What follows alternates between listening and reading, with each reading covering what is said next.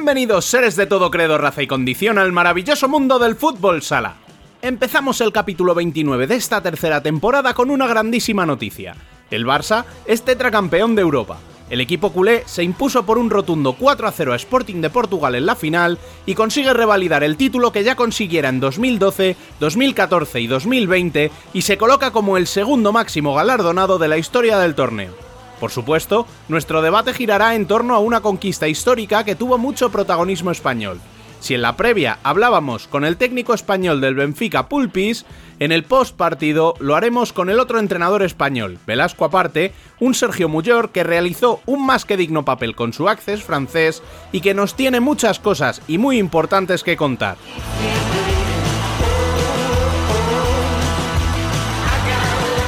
Supuesto, no damos la espalda a la primera femenina, para lo que contaremos con la presencia nada menos que de Silvia Aguete, que nos analizará la selección, la primera fase final de la Copa de la Reina para Marín Futsal y el esperpento que se vivió el pasado sábado en su encuentro contra Burela, donde se presentaron con tan solo tres jugadoras ante la negativa de la federación a aplazar el encuentro tras un brote de COVID y otras circunstancias que nos dejaron imágenes terribles. Arrancamos como siempre recordándoos que podéis estar informados de cuanto sucede en el mundo del fútbol sala en nuestras redes sociales, en futsalcorner.es, en nuestro canal de YouTube y participar del debate en nuestro canal de Telegram. Al habla, una semana más, Rubén Robles. Sed todos bienvenidos a Futsal Corner, una visión global del fútbol sala.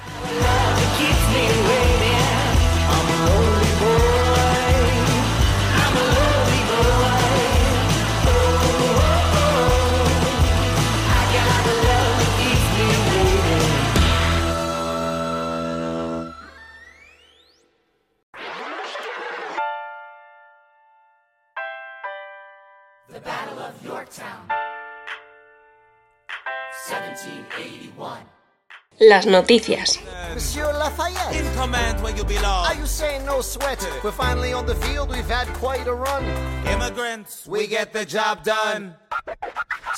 Tenemos que empezar el repaso de esta semana por el que el Barça le dio a Sporting de Portugal los 40 minutos que duró la final. Los culés no dieron opción a su rival y conquistaron por un claro 4 a 0 su cuarto título continental. Los goles de Lozano y Pito en la primera parte, de Ferrao nada más comenzar la segunda y el colofón de Dida que en el último minuto le dan su cuarto entorchado a Lozano y Ortiz, empatando como jugadores más galardonados de la historia junto con Gabriel y a Velasco como el único técnico capaz de conseguirlo en tres ocasiones. La victoria llegó tras sufrir y mucho en semifinales, donde el conjunto culé se sobrepuso a un 3-0 en contra en la primera parte ante Benfica. El empate a 4 final nos llevó a la prórroga donde una genialidad de Diego en banda a falta de 20 segundos la remachó Adolfo para clasificar a los culés. Un Benfica que queda tercero de la competición tras derrotar en la final de consolación por 5 a 2 a CES París.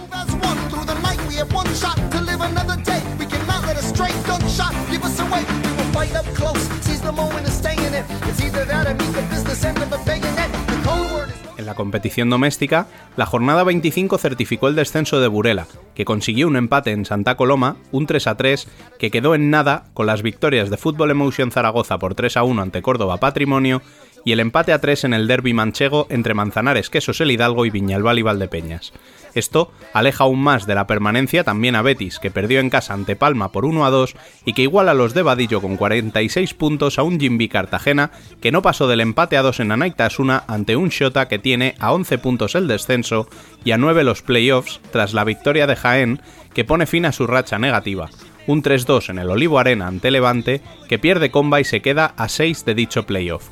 La jornada tenía el partido adelantado hace 20 días entre Inter y Barça, que recordemos se resolvió por 3 a 2 para los de Tino Pérez, y un nuevo empate, esta vez a 2, entre el Pozo Murcia y Aspil Jumpers Rivera Navarra, que certificó la permanencia del conjunto tudelano a 2 del playoff y abre más brecha de los murcianos con la cabeza a 7 ya de Palma y Cartagena, 8 de Valdepeñas e Inter y 16 puntos menos que el Barça.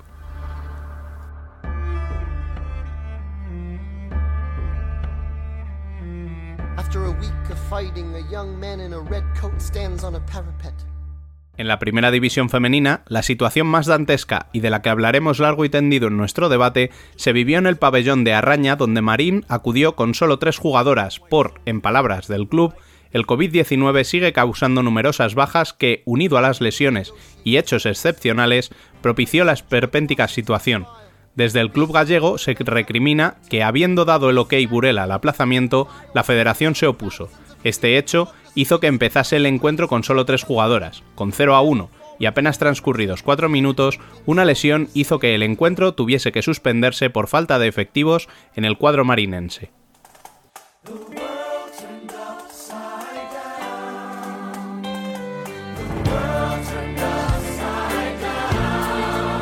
En lo deportivo, Elche es equipo matemáticamente de segunda.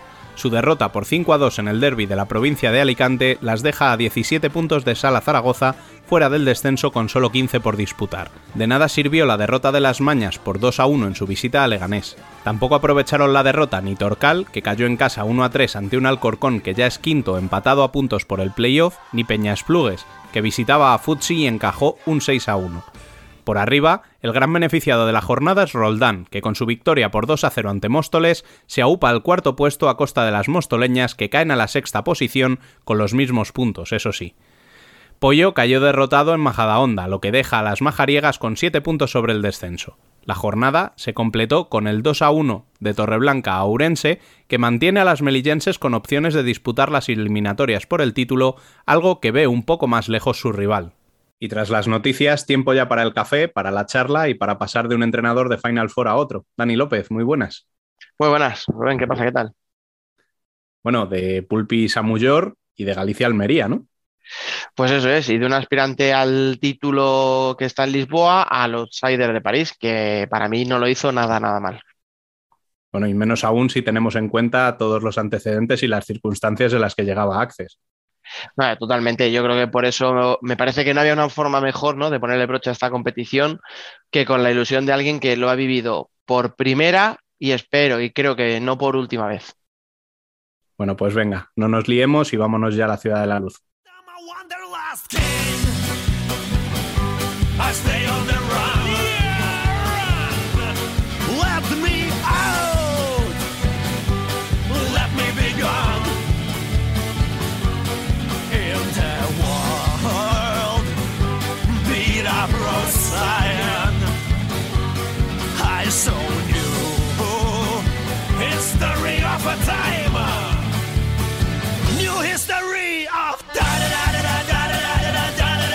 Aquí el, flamante entrenador de la Final Four de la Champions, Sergio Muyor. Muy buenas, bienvenido. Muy buenas, ¿qué tal?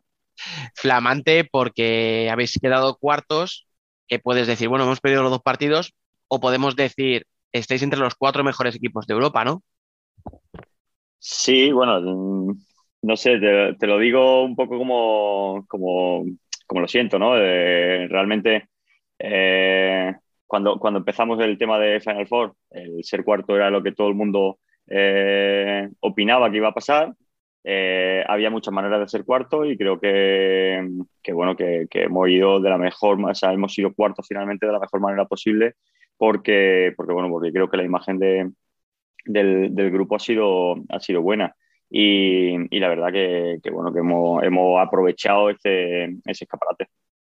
¿Qué, expectativas llevabas tú antes del torneo y con qué, con qué sabor de boca te vuelves?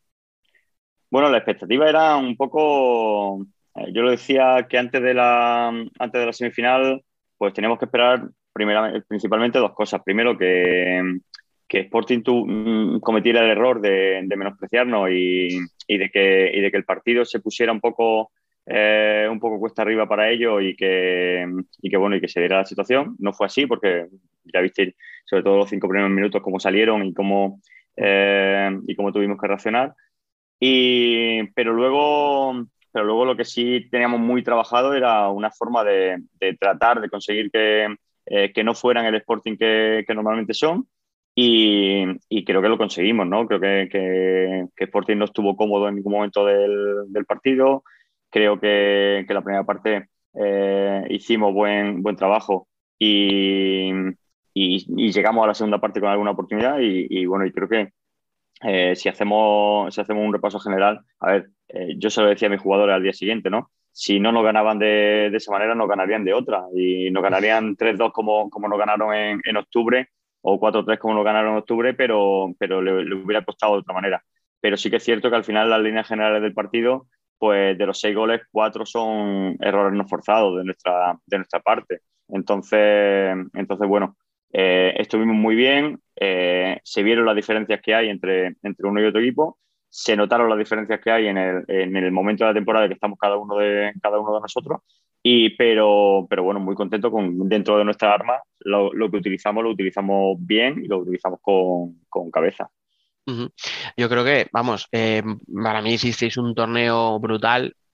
La gente que no conozca la situación de acceso, todo lo que habéis vivido este año, que ahora iremos un poco al detalle y tal, pues bueno, puede ver los resultados y con base a los resultados decir, joder, pues es que son dos derrotas claras, pero claro, insisto, conociendo toda la realidad del club, lo que habéis vivido, eh, en qué momento llegáis, etcétera, para mí es eh, son dos partidos muy dignos, sobre todo eh, la dificultad que tenía el día de Sporting, porque es que todos nos hemos llenado la boca durante semanas diciendo Sporting es el gran favorito, es la mejor plantilla de Europa, se va a ganar la Champions, no sé qué, luego, bueno, llega Barça y le hace lo que le hace en la final, ¿no? Pero, mm.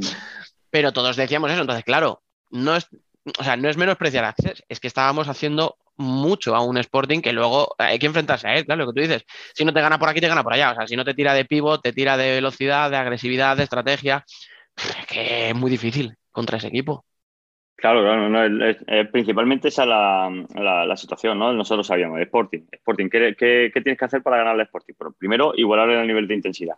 Eso no podíamos, principalmente porque básicamente jugamos, jugamos el partido con seis jugadores porque, la mitad. porque los otros tres eh, son jugadores de 18, 19 años que llevan desde diciembre a, mayo entrenando en un equipo eh, mm, roto prácticamente porque, porque, bueno, porque al final eh, desde, desde, enero aquí no ha habido, ha, habido entrenamiento, ha habido mucho trabajo, ha habido cuestiones muy interesantes, pero no, no hay un nivel competitivo que te haga eh, dar ese salto, ese plus de, mejoría. Entonces, bueno, a, nivel de intensidad no podíamos. A nivel de jugar con el balón, tenemos calidad. Yo, creo que, nunca encontré un equipo con tanta calidad como el que, hay en ACES, calidad técnica, pero, pero luego a, nivel de calidad de juego, a nivel de calidad de eh, toma de decisiones y tal, pues, pues todavía estamos en ese proceso de, mejora. Entonces, por ahí tampoco podíamos tirar porque no podíamos tener el balón a nivel de, a nivel de un 4 contra 4 en el que, en el que hacerlo, meterse atrás, eh, llevarlo hacia atrás, salir, salir de presión con ellos, porque al final ellos, eh, ese nivel de intensidad te hace que, que, recuperar mucho balones rápido. Entonces, a ese, en ese proceso tampoco podíamos. Eh, y bueno, y tiramos por el tema del portero jugador. y es cierto que habíamos trabajado dos situaciones muy, muy desiguales, una, una saliendo con cuatro y otra saliendo con, con cuatro atrás y otra saliendo con tres arriba. Y, y salieron la, verdad que, bastante bien. Eh, nosotros, bueno, tenemos la sensación en el, en el primer tiempo muerto que, pide, que piden uno, eh, con 0-1 a favor de ellos, eh, que, lo pide porque, porque se siente un poco agobiados. Tenemos tres situaciones de gol clarísimas. Entonces, entonces bueno, eso no, no, hace ver que, nuestro trabajo estaba yendo bien y que, y que, y que bueno, que podíamos estar cerca de, de dar la machada y luego ya, pues, bueno, pues la machada no se da por, por, por lo que hay, porque, primero diferencia de calidad, diferencia de calidad, segundo diferencia de, diferencia de calidad a favor y en contra, y, y luego, pues, pues bueno, la, la definición y, la experiencia. Mm, escucha, has dicho una cosa que me, que me resulta muy importante y que en ese momento lo pensé viendo el partido. Eh, tú en la rueda de prensa te puede decir uno, no, luego, luego, oye, qué partido ha hecho Access, eh, nosotros podemos decir qué partido habéis hecho, pero creo que la mayor muestra como de respeto, ¿no? Es lo que tú dices, pedir un tiempo muerto Sporting contra vosotros con 1-0 a favor. Y pronto, además, que lo pidió bastante pronto en el partido. Y yo creo que es la mejor forma de decir, mira, si nos tienen respeto, coño, que es que ha tenido que pedir un tiempo que seguramente no tenía pensado pedir tan pronto por eso, porque les está complicando mucho la vida.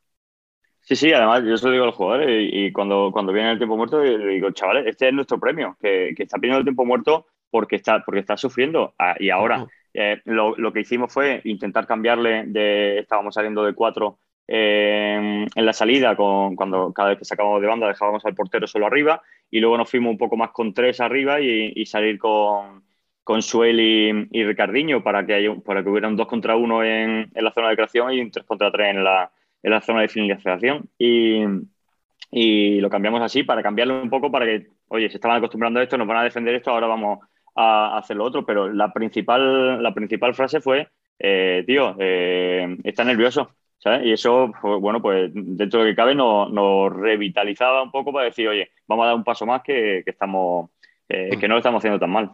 No, no, es un subidón, o sea, tiene que ser para los jugadores. Y además me parece muy inteligente lo que tú dices porque luego lo vimos, o sea, además yo, yo lo comenté después del partido, decía, joder, es que Sporting siempre, ¿no? Cuando hace un equipo un 5 para 4 un poco defensivo, siempre se le dice, ah, pues que el, que el rival salga a apretar, que salga a apretar, claro, pero es que cuando salían a apretar vosotros descolgabais a tres lo que tú dices. Y entonces tuvisteis ocasiones muy claras. A mí me pareció un partido, ya te digo, muy inteligente por vuestra parte, muy bien ejecutado, eh, con muchas llegadas. Y no sé si el día de Sporting te quedas más o menos satisfechos que el día de Benfica, porque al final el partido siempre por el tercer y cuarto puesto, a vosotros sí que os puede hacer más ilusión, porque, bueno, es la primera vez que os llegáis a una situación así. Pero yo no sé para un equipo como Benfica, ¿no? Si hablaste con Pulpis también y te dijo, mira, es que, ¿qué hago aquí? O sea, yo quería estar en la final, yo tenía a 20 minutos, ¿no? Al Barça mm, eh, contra la lona y mira, ahora me estoy aquí comiendo un partido que no me apetece una mierda, hablando mal y pronto, ¿no? Sí. Bueno, principalmente, yo antes del partido se lo decía, solo me encontré con, con Pulpi antes del partido, en, mm. el momento de la pista ya, y lo primero que le dije fue eso, que, que, era un honor eh, enfrentarme a él, que una persona que, me, que, que un, pues, pues bueno, eh, no le quiero decir, el otro día casi le sentaba hasta mal diciendo que, le hacía viejo y tal, pero, como un ídolo, ¿no? De, eh, un, entrenador con el que, al que empecé a ver y al que empecé a, mm. estudiar porque, porque, bueno, porque, porque todo lo que hacía lo hacía, lo hacía bien dentro de mi, eh, de mi conocimiento del futsal. Y, y bueno, enfrentarme a él pues era, pues era muy bueno. Lo que pasa es que no quería nunca enfrentarme en un tercer y cuarto puesto. Primero, principalmente porque, porque creo que, que su trabajo merece, merecía estar en la final. Eh, aunque, aunque está claro que, también Jesús Velasco y su, y su Barça lo, merecieron y, de hecho lo demostraron. Pero, pero bueno, entonces nos enfrentábamos ahí. nosotros sabíamos que su partido era mucho más difícil que el nuestro. Eh, sabíamos de eh, lo que supone el tener una, final en la mano y que te la quiten, porque al final yo creo que ellos la tenían en la mano y se la quitaron, y, se la quitó, se la quitó Barça con, con un despliegue en la segunda parte increíble. Y, bueno, entonces ese partido sí que es cierto que nosotros en la primera parte nos fuimos muy cabreados porque nos fuimos 0-1 en la última jugada del, en la última jugada del partido, en un, saque de banda, pero creo que habíamos tenido tres ocasiones muy, muy claras para, para irnos por delante, que, que, merecíamos irnos por delante y, que la segunda parte hubiera sido diferente. Pero, pero bueno, no pudo ser así, seguimos trabajando en la segunda parte. Es cierto que hubo momentos ya en la segunda que ellos impusieron más su ritmo y, nos sometieron un poco con balón. Eh, justo cuando, cuando nos metieron el 2-0, yo ya tenía preparado para sacar otra vez el portero jugador, pero nos encontramos con la contra y, el 2-1. Y, pero bueno, luego el 3-1 sí que nos hizo daño y ya saqué portero jugador. Y, bueno, hicimos yo creo que un, muy buen portero jugador también. Eh, metimos el 3-2, pero luego al final, pues eso, lo que, la diferencia de lo que te digo, calidad, te, matan, toma calidad en la toma de decisiones, porque, porque al final eh, bueno, lo que nos pasa en el cuarto gol, pues Suel con un poco más de experiencia, con, mira que, es uno de los jugadores más experientes del, equipo, eh, pues ahí la echa fuera y, te pone a defender y no lo, recibe. Pero, pero bueno, eh, ya te digo, contento por, el desarrollo. Sí que es cierto que, al final pues dice, bueno, pues una, una medalla para nosotros hubiera sido, pues, bueno, ya el cuarto puesto en la hostia eh, una medalla para nosotros eh, hubiera sido buenísimo. Que no es el cuarto puesto, porque, porque bueno, al final yo, yo sigo diciendo, nosotros eh, dijimos que éramos sextos de Europa y lo, pusimos como, como, una cosa nueva en el, en el, momento en el, que, en el que fuimos. De hecho, tuve muchas bromas con, con algunos amigos de cuando, cuando el club anunció a un platillo que habíamos sido sextos de Europa después de la ronda de la ronda élite y, bueno, y nosotros nos seguimos considerando que, fuimos, hemos sido los mejores de los que, de los que no se clasificaron y creo que para eso tiene, tiene muchísimo mérito. Es que es así, o sea, mm, me parece que el club no, es normal que presuma de ese sexto puesto porque era la segunda participación en competición europea y es que no, no veo el... O sea, no, no, no lo entiendo, vamos, perfectísimamente. Y la, claro, la, cuestión es, desde fuera, eh, nosotros decíamos antes de, la Final Four, bueno, esto es un escaparate para Access, pero un escaparate a nivel de club, ¿no? Para decir, mira, estamos aquí tal, para el fútbol sala francés, pero también para los jugadores y para ti. Yo no sé si tú también tenías un poco esa sensación, ¿no? Que va a haber muchos ojos fijándose en lo que hacían tus jugadores, en lo que hacías tú, si va a haber por ahí a intermediarios, como, o sea, ¿eso lo has notado?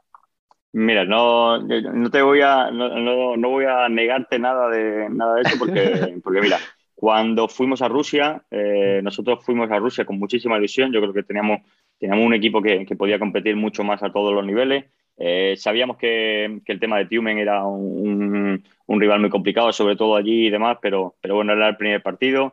Eh, nos llevamos el chasco de perder porque, porque fueron mejores, básicamente, y porque, y porque nosotros no supimos competir ese día pero entre el primer y el segundo partido, la sensación que teníamos ya dentro del vestuario era, eh, tíos, esto es el transfer market, ¿sabes? Era el mes de diciembre, eh, estábamos ahí y nos tenemos que poner el escaparate. ¿Vale? Y entonces eh, yo creo que hicimos un partido contra, contra buenísimo. empatamos a tres, y, pero empatamos a tres y, fuimos nosotros los que empatamos, pero, pero estuvimos todo el partido delante y, y creo que hicimos un gran partido. Y, yo creo que, y, recuerdo siempre una imagen que, acaba el partido en el que yo me emociono porque los jugadores lo habían dado todo. Eh, a mí se me, se me, escapa la lágrima de, ese momento de, impotencia, de decir, joder, que con, con, un poco más de apoyo, de un poco más de, respeto por la, desde la zona de arriba, eh, mm, más preparación del campeonato como, como teníamos que haberlo preparado, porque llegamos a Rusia un día antes con un viaje nefasto y, y demás. Eh, pues yo creo que con un poco más hubiéramos, hubiéramos, podido, hubiéramos podido estar más cerca de la Final Four. Y, se me escaparon las lágrimas de emoción de decir, tío, esta, gente es que merece todo lo, todo lo que sea, ¿no? Y entonces, bueno, pues, eh, y, vengo para esto para que el transfer market o, el escaparate viene desde, diciembre, ¿no? Entonces, bueno, salimos de, salimos de ahí para, para, el mes de, enero diciendo que tal, nos pasa lo que nos pasa y, pasa lo que pasa en el mundo y al final nos encontramos con la Final Four. Y esa Final Four sí que, sí que es cierto que, bueno, primero, eh, escaparate para el, fútbol, para, el fútbol sala francés, escaparate para, cada uno como, individuo y, luego la, forma de, mostrar al mundo de que nuestro trabajo eh, estaba hecho desde hace muchísimo tiempo, que estaba, que estaba siendo bueno y que, y que, bueno, que solo teníamos la, la sensación de, que, de haberlo estado dando todo desde, desde el mes de agosto mm. y, que, y que, bueno, que era un premio que, merecíamos. Mm. A lo mejor la pregunta que te voy a hacer ahora es un poco complicada eh, de contestar, pero ¿tienes la sensación de que habéis rendido, de que tanto el cuerpo técnico como los jugadores por encima, eh, digamos, no sé cómo decirlo para que no suene mal, que vuestro nivel ha estado por encima del nivel que ha estado eh, la, la, la, presidencia, etcétera? O sea, que habéis rendido por encima de, lo que ellos han estado, o sea, que no han estado a la altura, vamos. Bueno, no, no, creo que haya ninguna duda, ¿no? Yo creo que, eh, ya te digo, nosotros eh, creo que la sensación puede ser que nosotros eh, en el 40 por 20, dentro de todo lo que rodea el 40 mm. por 20 en, este club, la hora de entrenamiento, la, preparación de entrenamiento, la planificación, la, la ejecución, eh, el desenvolvimiento de todo lo que, lo que rodea al 40 por 20, a los 15, a los 15 jugadores o los 16 jugadores, los que hayamos, más, todos los que pasaron por aquí, mm. más cuerpo técnico y demás, eh, ha estado muy por encima de. Pero, pero no, hay, no, hay no hay ninguna diferencia de decir, bueno, ya está, ahí han estado flojos y nosotros un poquito mejor. No, no, hay, hay una diferencia muy escalonada de, de, lo que ha aportado el club al año y de lo que ha aportado el, equipo al año. Si, si diferenciamos club como, como, directiva y, equipo como, como, ese conjunto de personas que se veían día a día, eh, hay una diferencia abismal. Mm. Supongo que también eso es lo que hace un poco que sea dentro de todo lo que ha pasado con la temporada, que ahora si, si entramos un poquito en detalle lo, valoraremos, pero supongo que, que ese, ese, esa unión a lo mejor que ha habido en el vestuario, ¿no? Ese, ese rendimiento por encima a lo mejor de, del papel que ha tenido la, la, directiva es lo que hace que sea un poquito más llevadero, ¿no? Una temporada tan, no sé si decir rara. Mm, sí, una, temporada rara, una temporada mala. Eh, eh, es cierto, lo, único que mantiene, que mantiene el espíritu de, seguir trabajando es el grupo. O sea, él, no, me cabe ninguna duda y, bueno, me, fastidia decirlo porque, porque es una situación complicada, pero es que es la, es la realidad, ¿no? Eh, eh, yo se lo decía, mira, en la charla del, partido de Sporting, yo lo, tengo que decir porque, porque, bueno, le decía a los jugadores, tapándome, tapándome el escudo, le decía, señores, yo, yo y nosotros estamos aquí por, por los hombres, no por, no por el club. Entonces, al final, a ver, eh, estamos por el club, nosotros representábamos a, un, a un, club, eh, representábamos a alguien que había trabajado mucho. El trabajo de a lo mejor de, de Access o, la buena situación de, de, Access o lo bueno que ha hecho Access ha sido siempre eh, tratar de poner un, un, objetivo ambicioso para, a, su, a su evolución y, bueno, y como ese, ese mérito a, a Sami Selami, el presidente, se le tiene que dar, ¿no? Que, bueno, eh, ha conseguido en muy pocos años de historia estar en, entre los grandes. El cómo a lo mejor podría, podría ser discutido y, demás, ¿no? Pero bueno, ese, ese mérito no quiero que, no quiero que se le, que se le quite, ¿no? Pero, pero en ese momento sí que es cierto que, que en esta temporada nosotros estábamos luchando por el que teníamos al lado, ¿no? Y, y esa, y esa es la parte de la parte de, la historia, lo bonito que creo que, que, esta historia es que, bueno, que hemos sido una familia, que, nos hemos divertido muchísimo dentro del vestuario, que hemos sufrido mucho y, y, que bueno, y que al final tuvimos el merecido premio de, de, bueno, de esta Final Four, que ha servido como, como guinda a un pastel que, bueno, que, a ver, un pastel que, yo no sé, muchas veces dice, oye, preferiría no comérmelo y, estar en otra, eh, y en otra, en otra situación, sobre todo a nivel eh, a nivel económico eh, y, social y, familiar, pero, pero bueno, dentro de lo que cabe, en el aspecto deportivo, es una guinda espectacular. Oye, te tengo que preguntar por el futuro, pero lo voy a hacer preguntándote primero por el pasado. Eh, tú llegas este verano cuando ya Sporting, o Sporting, perdón, cuando ya Access ha sido descendido administrativamente, ¿no? Por, el tema de los impagos y tal, con las salidas que habían habido el año anterior, ¿no? Con, todas las salidas que habíamos visto durante el año, no solo a, final de temporada. Tú cuando llegas, llegas eh, sabiendo un poco dónde te metes, pero hasta qué punto. O sea, quiero decir, tú tenías miedo de problemas de impagos, de que pudieran salir más jugadores como acabaron saliendo en diciembre, o, tú con el club ya descendido y tal, dices, bueno, a lo mejor esto van a empezar bien de cero y ahora sí se va a hacer las cosas como se deben hacer. Perdón. Eh, bueno, yo principalmente yo firmo en primera. Yo firmo cuando firmo con, con ACE, firmo siendo equipo de, primera división. Ah, vale.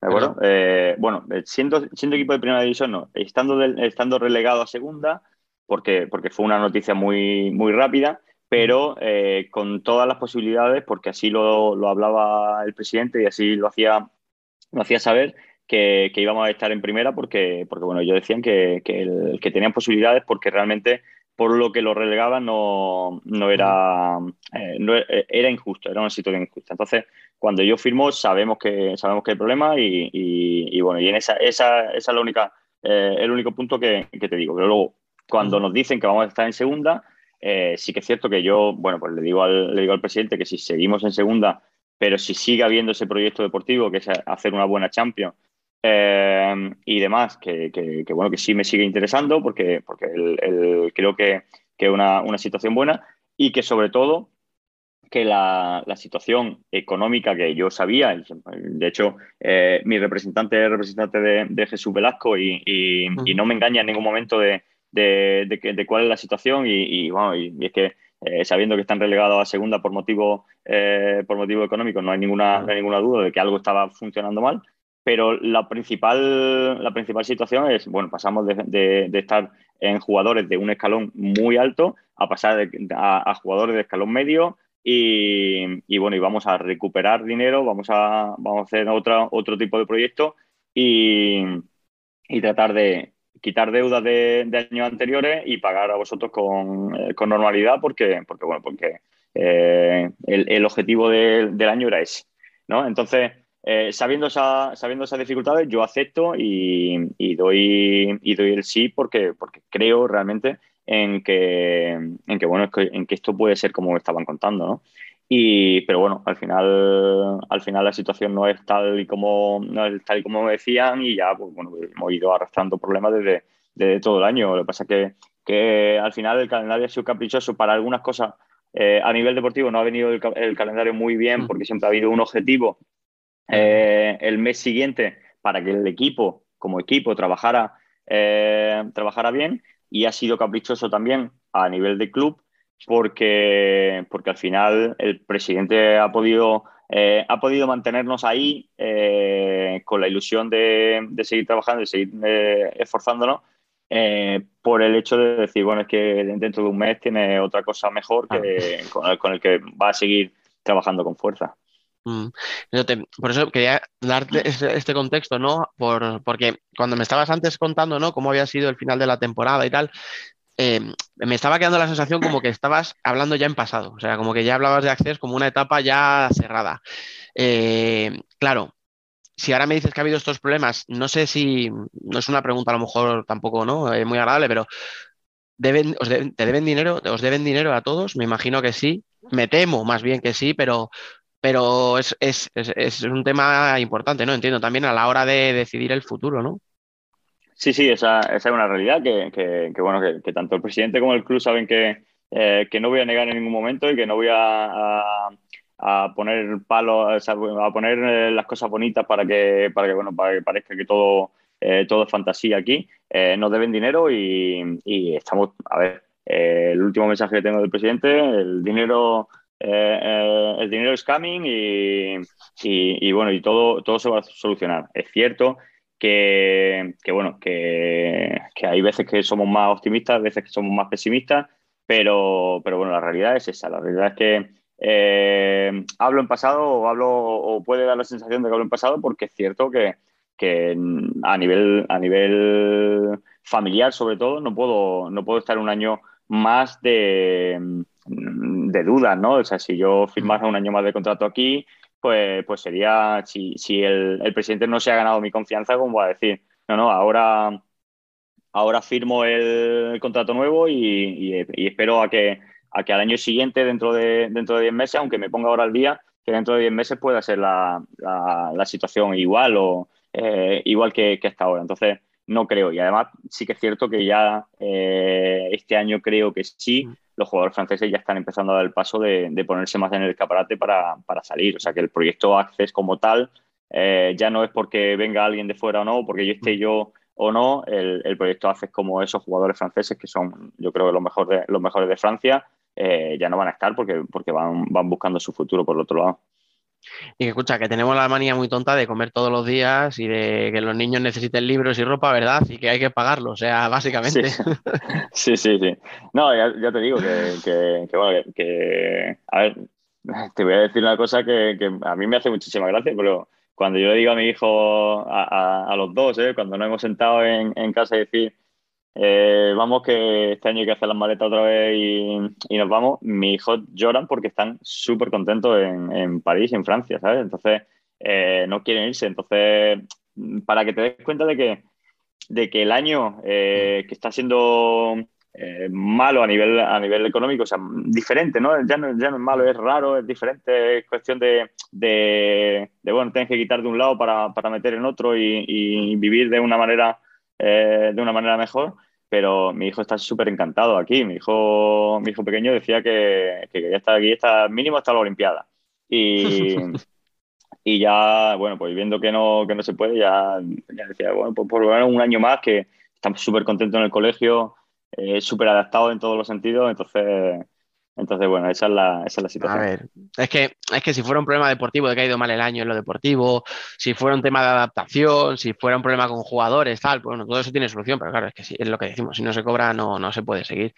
La cuestión es, em, eh, no, te voy a preguntar dónde quieres ir o dónde vas a ir, porque evidentemente ni me lo puedes ni lo sabrás todavía, seguramente tú, pero ¿tienes alguna idea? O sea, has pedido, ¿no? Eh, oye, mírame algo en España, quiero volver ya, o quiero un proyecto serio, estable, donde no tenga que estar preocupándome si me llega la nómina o no.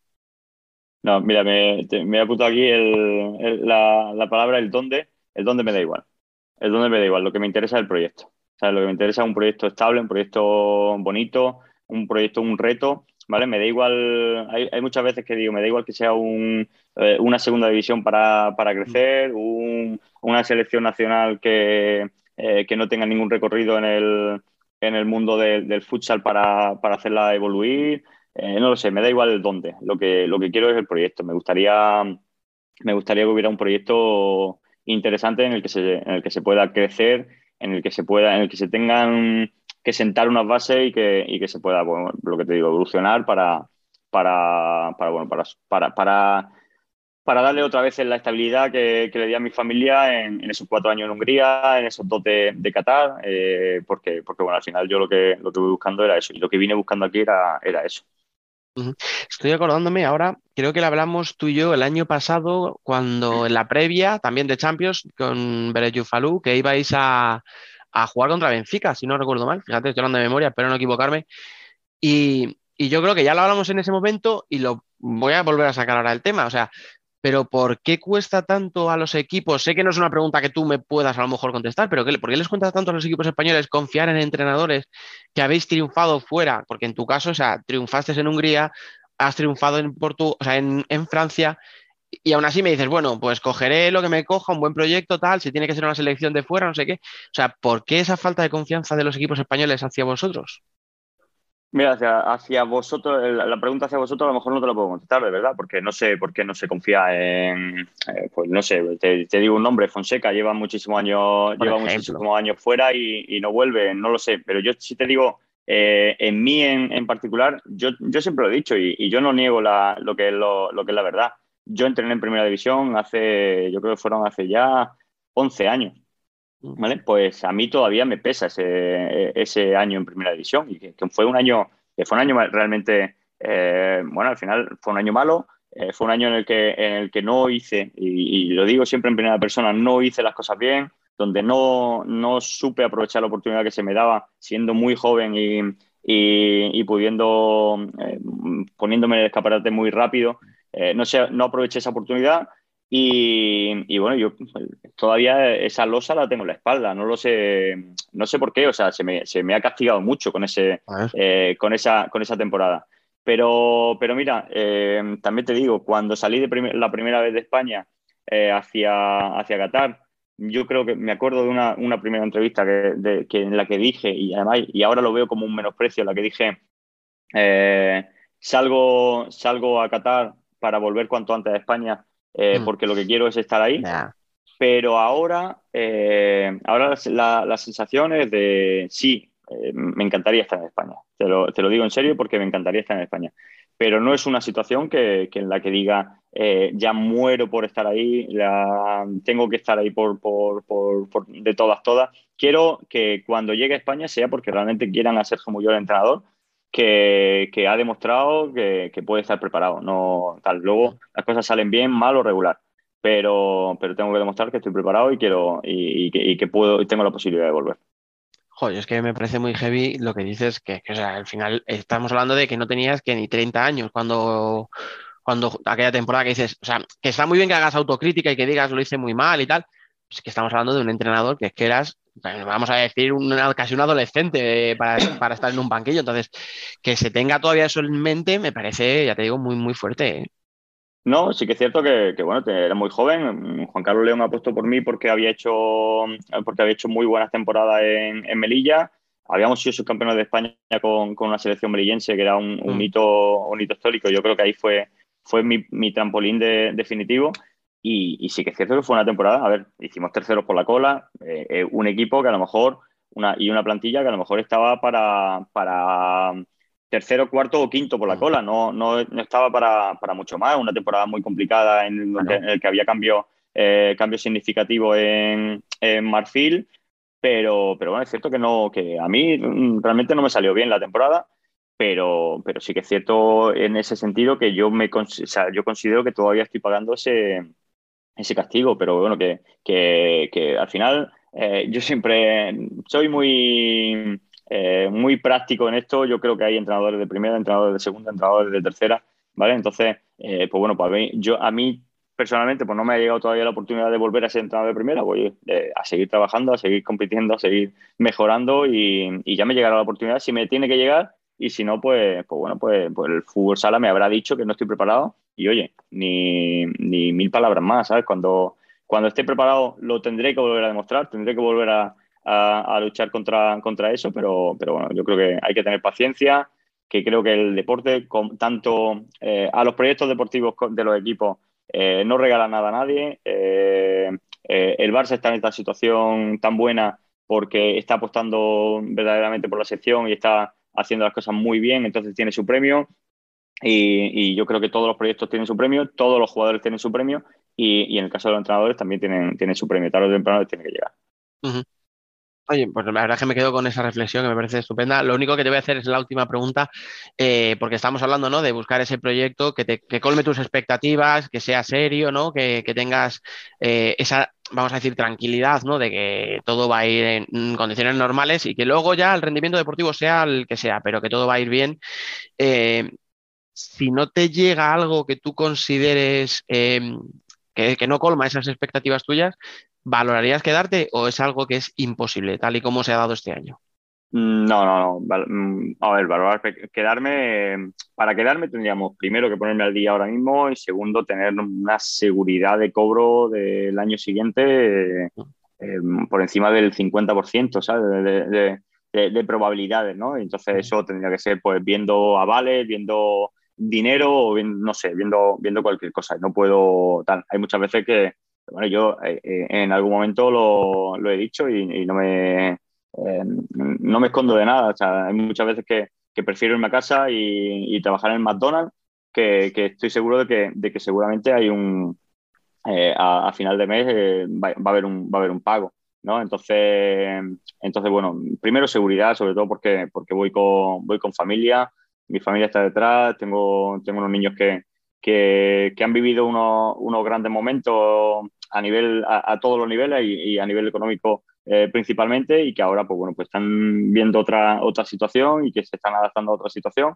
que son unos eh, unos todoterrenos pero pero bueno que ahora mismo viendo a, su papá trabajar a su mamá estar fuera de casa y ellos tener que, que, hacer el esfuerzo de aprender un idioma en un colegio nuevo pues no se merecen no se merecen que, bueno que tener dudas sobre sobre qué va a pasar con el futuro porque no sabemos si eh, si se va a recibir el dinero o no. Me parece, me parece lo más normal del mundo, vaya. O sea, te lo he preguntado, pero es que yo estoy completamente de acuerdo. Y nada, yo creo que ya no te voy a robar más tiempo, que ya para, para una entrevista post-Champions ha sido bastante, bastante intensa. Solo te puedo desear muchísima suerte, que salga, estoy seguro, va a salir un buen club por ahí. Eh, yo me gustaría que eso fuera cerquita de aquí, porque nos gustaría tenerte cerca. Creo que te lo has merecido, creo que lo has demostrado en esa Champions quien pueda pensar que esto es peloteo, pues mira, lo siento, mala suerte, pero creo que ahí está la prueba, todo el mundo lo ha dicho, que habéis hecho una Champions, mm, pero eh, casi diría por encima de vuestras posibilidades. Y nada más, ya te digo, que te vaya muy bien, muchísima suerte y que lo que sea, que te satisfaga.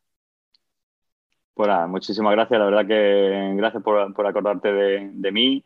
Eh, en, la previa estaba claro que nosotros éramos los los no protagonistas y, y, los invitados, por, por, decirlo de alguna manera, pero, pero bueno, hemos, creo que, que, el buen trabajo que hemos hecho todos, pues bueno, no, eh, este ratito pues, pues hace, hace, justicia a, a, lo que hemos hecho.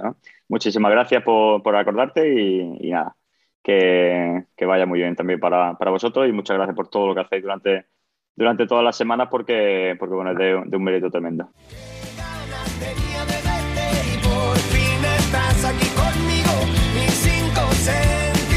Están de fiesta. Oye, qué ganas tenía de verte y por fin estoy aquí contigo. Mis cinco sentidos en una fiesta están. El debate.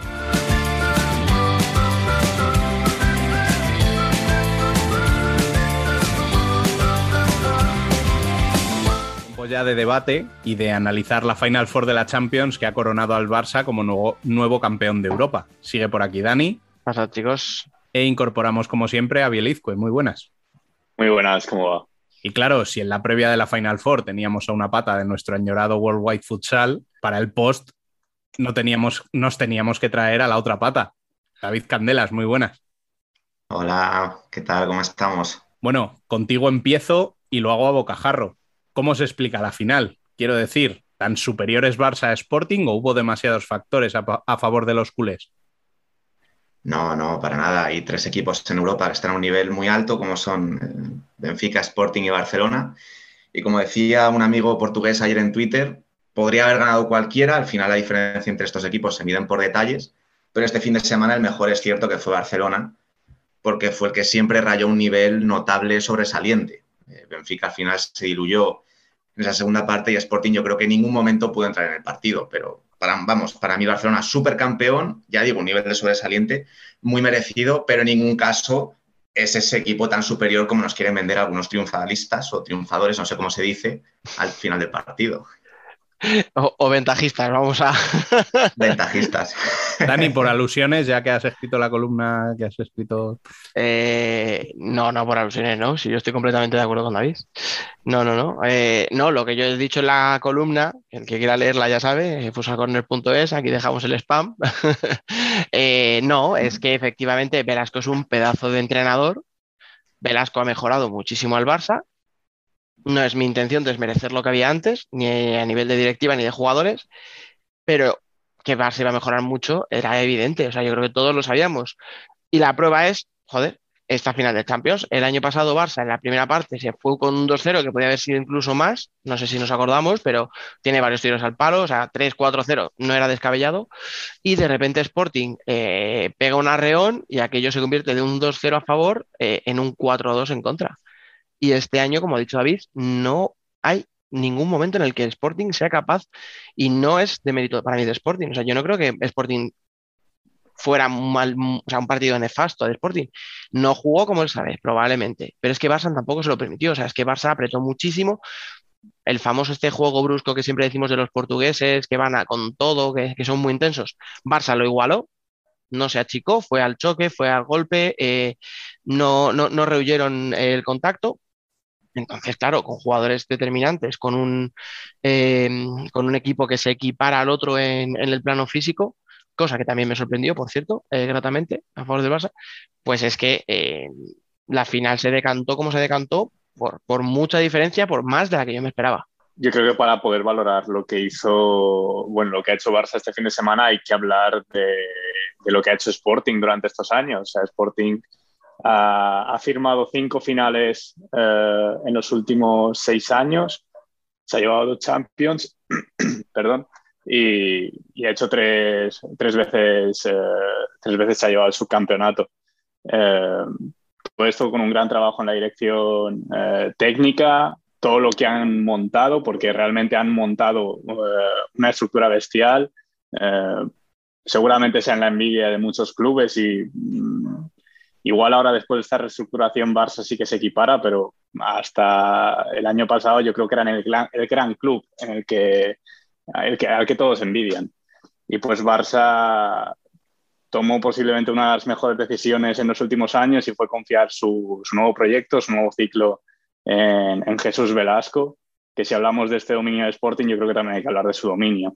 Eh, vale, en, en, los últimos años sí que tuvo ese... Eh, bajón de, mm, de no estar en la élite cuando decidió embarcarse en ese camino Access y el último año en Inter que cerraba ese ciclo ganador, pero es innegable que es mm, que ha dominado Europa en los últimos mm, cinco o seis años él también, con esos dos títulos de Inter y ahora empezando este ciclo con Barça, que creo que no hay ninguna duda de que el año, el año que viene son los favoritos por motivos obvios, porque han ganado este año pero porque ya si este año han demostrado esto con un solo año de Jesús Velasco a los mandos, el año que viene ya puede ser eh, que los rivales ni se presenten. Bueno, los rusos no se van a presentar, eso ya lo tenemos claro. sí, eso no les preocupa mucho. no, pero son dos rivales que se quitan de encima ya. Un KPRF, un Norilsk Nickel, un Tiumen, con mucho potencial económico, ya son dos rivales que quedan fuera y de nuevo va a estar entre estos tres el año que viene, Benfica, Sporting y Barcelona, porque yo no veo a ningún otro equipo europeo que pueda dar el callo viendo cómo Kairat cada año es peor. Buena es noticia que... para el otro representante español, dicho sea de paso. Si acaso para entrar en una Final Four, pero yo como yo estoy con David, ¿eh? para mí estos tres los veo por encima del resto. A ver, luego viene un mercado de fichajes espectacular, algún cambio de entrenador, no lo sé, vete a saber el qué. Y, y, bueno, puede cambiar mucho, pero ahora mismo eh, a estos tres, incluyendo a Benfica, aunque me, no sé cómo decirlo, no sé si decir me duele, me jode, me molesta. el aspecto psicológico. O sea, yo mira que lo hablaba con Pulpis la semana pasada y él me decía que era un tema que sabía, que había que, reforzar el tema anímico y tal, y que el equipo se lo creyera. Y hostia, eh, lo ha comentado David de pasada, o sea, una primera parte muy buena de Benfica, 20 minutos contra Barça, un 3-0, y de repente en la segunda parte mete el primer gol el Barça y Benfica se diluye. Entonces, quiero pensar que son los tres que pueden dominar el fútbol sala el año que viene igual que este, pero necesitan cambiar un poquito de mentalidad. No sé si con jugadores, con esos mismos jugadores y con el mismo entrenador, o sea, no sé dónde tiene que estar el cambio, pero para que sea una pelea de tres y no de dos, tienen, tienen que cambiar el aspecto psicológico, ¿eh? Bueno, y táctico, Dani. Yo creo que la dirección de Benfica en la segunda parte fue muy mala. Y no lo digo yo, lo dice cualquier entrenador que Mm. comentase o comentara el partido. La defensa de Nilsson a Ferrao fue horrible. Fue una vía de agua constante durante todo el encuentro. Esa defensa Mm. a 10 metros durante toda la segunda parte, cediéndole el centro, el lado fuerte a Diego constantemente, sin ninguna ayuda. Era un pasillo para que marcara gol y así lo hizo. Y así constantemente, en ningún momento sacó a Roncaglio para tener posesión, jugar portero jugador, defenderse algo. A mí lo que más me duele este Benfica y lo que a ellos también les duele, a los aficionados suyos, es que Benfica ahora mismo es el segundo mayor presupuesto de Europa y esa segunda mitad contra Barcelona, ganando 3-0, 3-1, la jugó como si fuera Burela. Y más viendo la primera, porque la primera a mí me sorprendió muchísimo que salieran con esa intensidad, que salieran a buscar al Barça, que ni siquiera el Barça se lo esperaba y les pillaron, pero bien pillados. O sea, se le puso muy complicado el partido al Barça y, y al final sí que esa segunda parte, pues mm, sí que hay ese eh, demérito por parte de la dirección de, de Benfica y también mucho mérito del Barça por ins- seguir e insistir, porque no, no le estaba saliendo nada al Barça, chutaba puerta y había mil rebotes, no iba, daba el palo eh, a la cruceta y al final lo consiguieron. Eh, comentando, o sea, mm, no desvío la atención en nada, pero haciendo un global de, esta, de este fin de semana, el año pasado con la que tuvimos de, de la Final Eight, que fue un espectáculo y creo que todos mm, Mucho. queremos eso cada año. Eh, Este año no me ha disgustado y creo que han sido, mm, que hemos, creo que hemos vivido cuatro partidazos y ha estado muy emocionante comparado con otros años que sí que eh, sabías lo que iba a pasar en cada partido y al final pasaba y creo que este año ha estado, que el nivel ha sido muy alto. para mí han sido, sobre todo los dos partidos en los que ha estado implicado Barça, eh, para mí han sido dos partidazos. Lo que pasa que es verdad que la final, pues por lo que esperas siempre que sea una final, ¿no? Que sea más igualada, que haya emoción, tensión, tal, tal, tal, eh, el Barça se encargó de matar todo eso. O sea, hizo un partido espectacular de 10, pero lo hizo tan de 10 y tan perfecto que nos mató la emoción de un partido así. O sea, para mí fue mucho más espectacular la semi. La semi por, bueno, pues por demérito, como decía David, a lo mejor, ¿verdad? Por ejemplo, el combinar a Bruno Sintra con, con Nilsson, eh, pues eso, yo te lo leía y yo decía, "Ah, si es que lo está viendo y, lo, y, y, pues nada, llegó el 5-4 ahí, lo que tú dices, o sea, ¿qué sabemos que va a hacer Diego? Pues nada, dale 5 metros de margen para que lo haga, o sea, sí, fue un poco, a ver, hay, hay cosas francamente mejorables, la verdad. Pero bueno, dentro de todo, pues igual que a lo mejor la primera parte del Barça no fue muy buena, la segunda de Benfica fue muy mala, eh, bueno, a mí me gustó mucho la semifinal, ¿eh? O sea, luego la final es lo que te digo, o sea, como entrenador supongo que si ves lo que hizo Barça, sacas un montón de lecciones y táctica y no sé qué, y muy bien, pero a mí me hubiera gustado que hubiera estado más igualado por el hecho de, de- de- de- de vivir un poquito más de emoción en una final de la Champions, que es que se encargaron de hacer que no fuera emocionante, o sea, que es que es increíble, porque si me lo dices antes del partido no me lo hubiera creído, vamos, me parecería imposible. Bueno, Velasco y Ortiz ya le amargaron una a Sporting, ¿eh? Sí, iba a decir que Sporting cuando pierde, pierde bien. Porque recuerdo alguna contra Inter que también se llevó un 6-1. Eh, sí, a esa me refería yo, 7-0, sí. hubo 7-0, la, la, más, la mayor derrota en la historia de la Champions. 7-0 fue. Además me acuerdo que decíamos, le eliminaron en semis, al año siguiente le gana Inter en la final 7-0 y al año siguiente 5-2.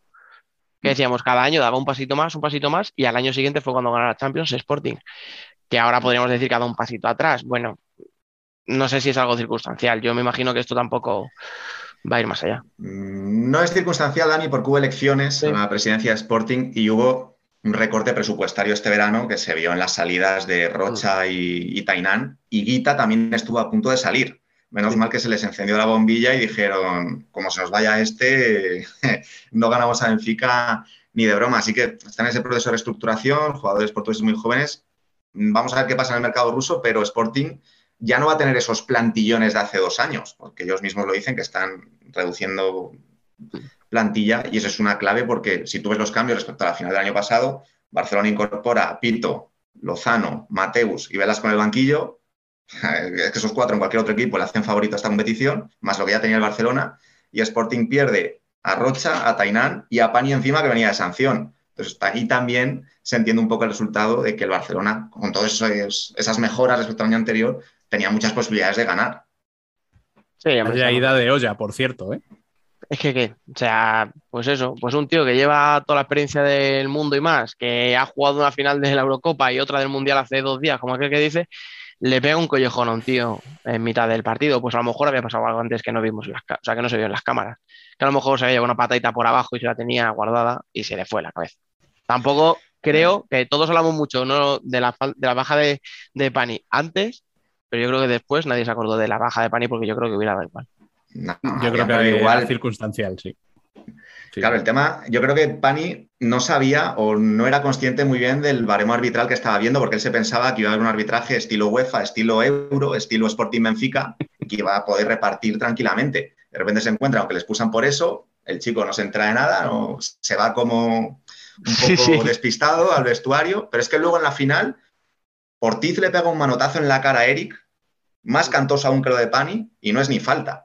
O sea, yo ahí quiero también criticar la labor de los árbitros en esta Final Four, porque yo he sido incapaz de saber dónde estaba el listón, no ya en el conjunto de la Final Four, sino en el mismo partido. Porque pitan faltitas, un manotazo en la cara no lo señalan, y ha sido muy, muy complicado seguir realmente que buscaban los árbitros en esta fase final de la Champions. Hablando también de este título, eh, coronamos a Lozano y a Ortiz con cuatro títulos cada uno.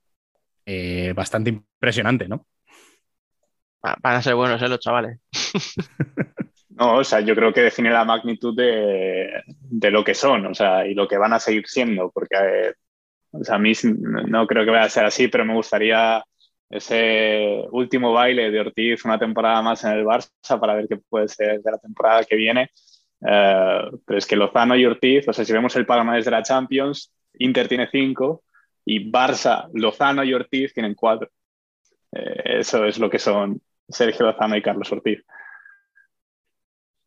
Yo, no sé qué va a pasar con Ortiz porque hablaban y parecía que iba a ser solo una temporada, pero ahora ya, ya empieza a haber rumores de que a lo mejor renueve una más.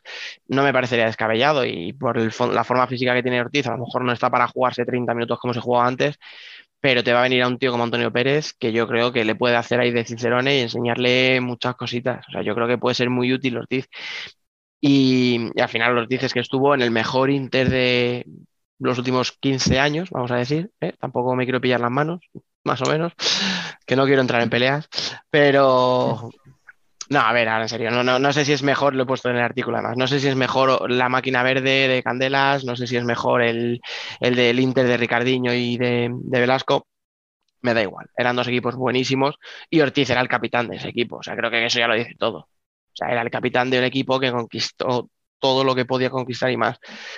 Pero, pero, es que Lozano, como ha dicho bien, lo hace los cuatro con el mismo equipo, lleva 10 años y podríamos decir 10 años al máximo nivel y me dirían, hostia, pero si ha estado con las lesiones y tal, sí, pero es que cada vez que ha vuelto de lesión ha estado al máximo nivel. O sea, cuando no ha jugado era por lesión, pero siempre que ha estado ha vuelto más fuerte que del anterior. Entonces, yo como de Lozano sí que no tengo dudas de que va a seguir mínimo hasta 2024, que tiene contrato, es que me le veo capacitado, pues eso, para ganar una quinta o una sexta incluso y convertirse en el jugador más laureado de, de la historia de forma ya individual, o sea, incluso por encima de clubes. No me sorprendería y no me parecería injusto, vamos. Bueno, y en el caso de Velasco, en el banquillo, lo tenemos ya también con tres. El único eh, entrenador que ha sido capaz de, de conseguir tres títulos y además con dos equipos distintos. No sé, ¿qué, más hay que decir de, de Velasco? Es, eh, no sé. La pena de Velasco, chicos, es que no le gusta jugar la Intercontinental. O sea, siempre ha renunciado a intentar ganarla. Y eso canta luego mucho en el currículum, porque claro, tú cuando ganas todas las intercontinentales al Malwi de Falcao dices, joder, pues eh, Velasco podría haber hecho lo mismo si hubiera querido jugar las intercontinentales con Inter o ahora con Barcelona, pero no sé, quizás deberíamos hacer una entrevista y preguntarle por qué ha rechazado o al menos nunca ha dado la intención de querer ganar ese título, porque es curioso.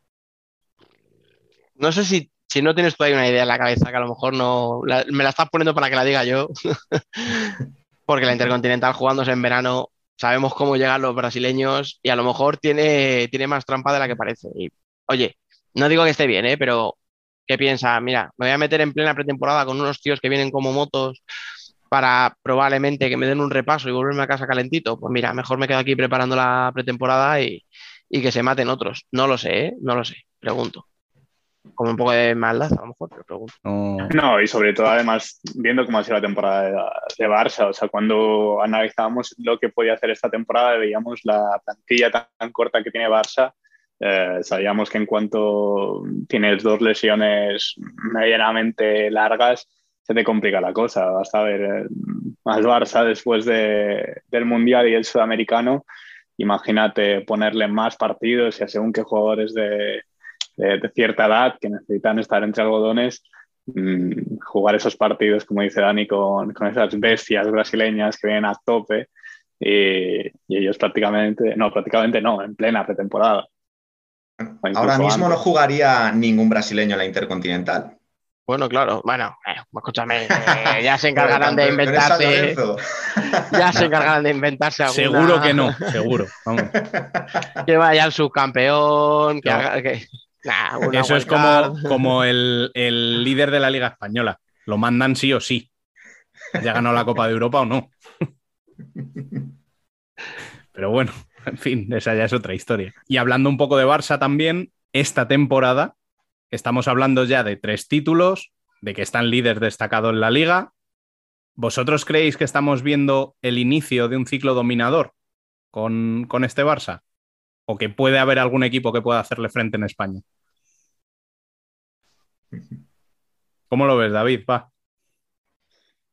Yo tenía esperanzas en que el Pozo al final, o de alguna manera, recuperar un poco la cordura, pusiera un entrenador top en el banquillo, Tomás Fuertes metiera aún más pasta y fuera una alternativa al Barcelona. Pero viendo quién va a ir al banquillo y viendo posibles fichajes ya que suenan, me temo que el Pozo no, no es ninguna alternativa. Y el Barcelona, todos los títulos que no gane en España, será porque los ha perdido ellos. Es como la Copa del Rey contra el Betis. La han perdido ellos. Barcelona, si juega al 100%, es que arrasa al Betis de Juanito.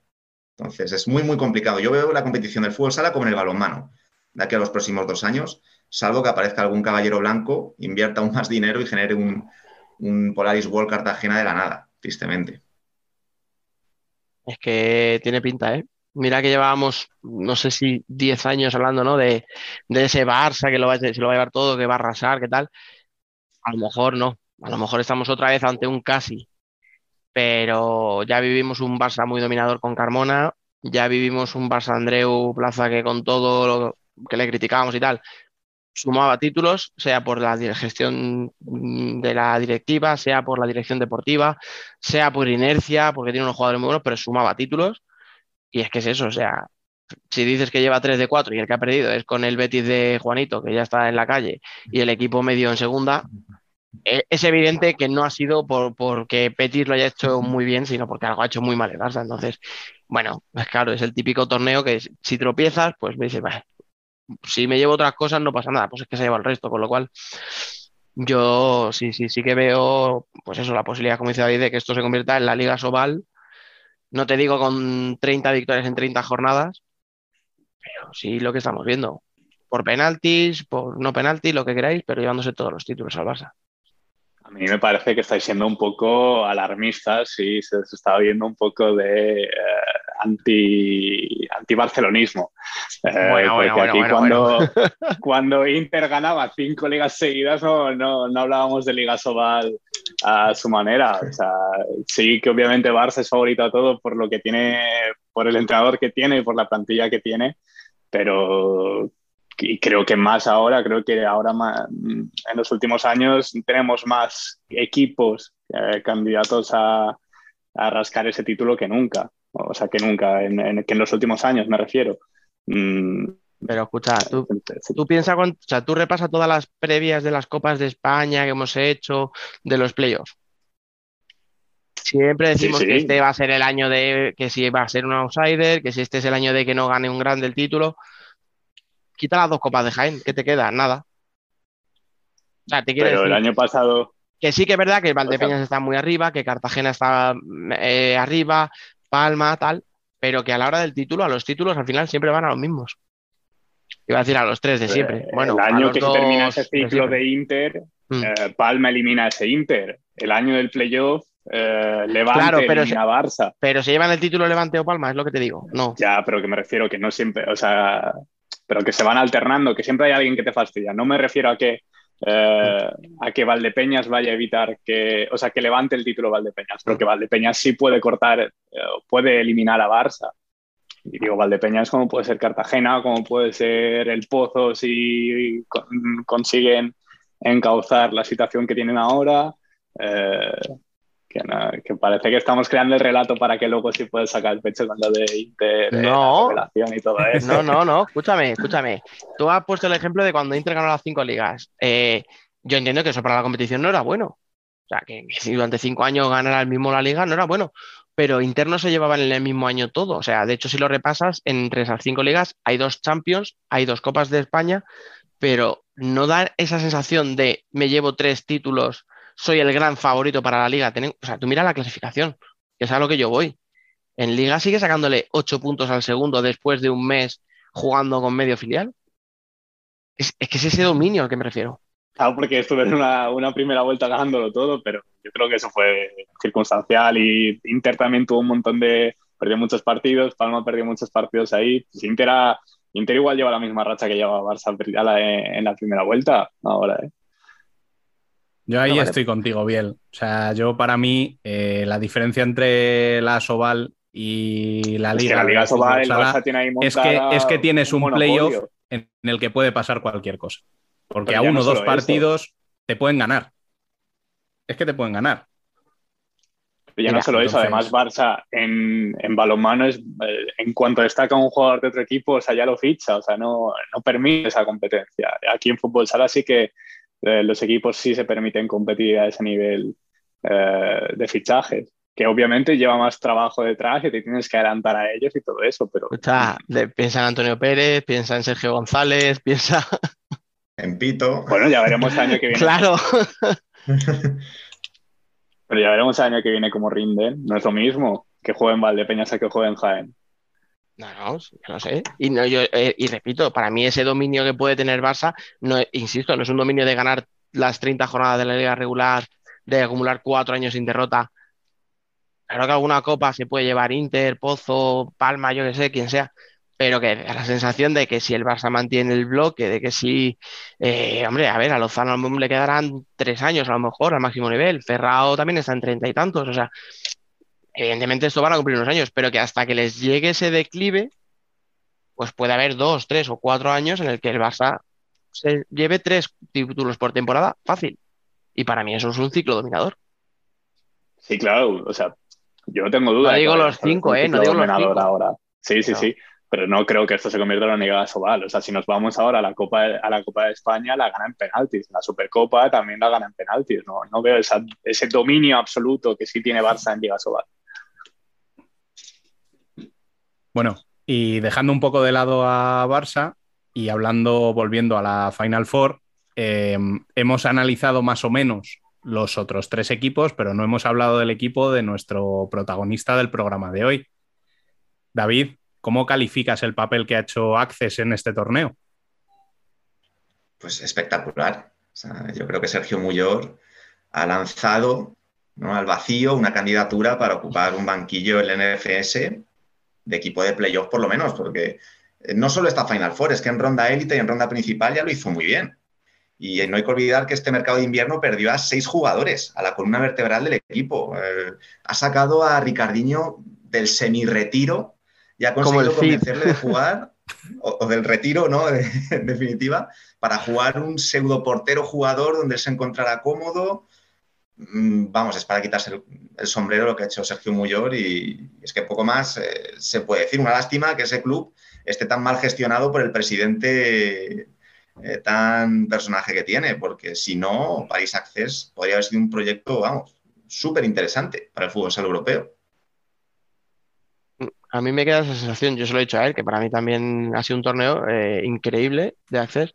Y es que es lo que tú dices, eh, a lo mejor lo que no hubiera necesitado ese proyecto era tanta estrella, tanto jugador que, con un caché muy alto, y sin proyecto a lo mejor con un nivel un poquito más bajo de los jugadores, pero más estable. Pero claro, esto es hacer, pues eso, coger el PC Fútbol y, y, y hacerlo nosotros, porque se, ha visto que efectivamente lo que tú dices, y sobre todo por la dirección deportiva, ¿sabes? Eso, para mí el juego de 5 de Access me pareció que hizo un juego de 5 brutal, además de una forma súper inteligente, o sea, quiero decir, eh, siempre se ha criticado, ¿no? Cuando sacas un juego de 5 para defenderte y tal, de, bueno, pues es que el equipo rival, si no viene a apretarme, bueno, pues es que eh, vimos a Sporting primero que sí que le iba a apretar, y cada vez que le apretaba le generaban ocasión de peligro porque dejaba, descolgaba a dos arriba, no, creo, no me acuerdo si era en Gala, que llevaba la camiseta de portero y a, y a otro más, y, y, siempre uno de los dos recibía y siempre tenía una ocasión clara. Luego, pues bueno, pues la calidad es la que es y no metía los goles. Pero vamos, le generó muchísimo peligro a Sporting y se lo generó también a, a Benfica. Más allá de los resultados, para mí hizo un papel dignísimo como dice David, incluso con, con Ricardiño en modo playmaker, ¿no? O sea, de último hombre, distribuyendo juego. Me parece que con, lo, con los miembros que tenía eh, estuvo muy, muy por encima de lo esperado, a lo mejor. Sí, es que sinceramente no eh, es imposible pedirle más y más eh, lo que comentaba David, esos perdió a sus mejores jugadores. Eh, ya prácticamente, bueno, igual a mitad de temporada ya sabían que iban a ascender por, por lo que han arrasado en segunda. Y una vez terminan de Champions, pues cambias esa mentalidad y ya no piensas. Luego llega, eh, no sé si fue hace un mes y medio, te dicen que vas a jugar tu, eh, la final de la Champions. Y eso también a nivel mental es complicado, mentalizarte cuando además ya has perdido esos jugadores, que, que con lo que tienes tienes que ir a la guerra.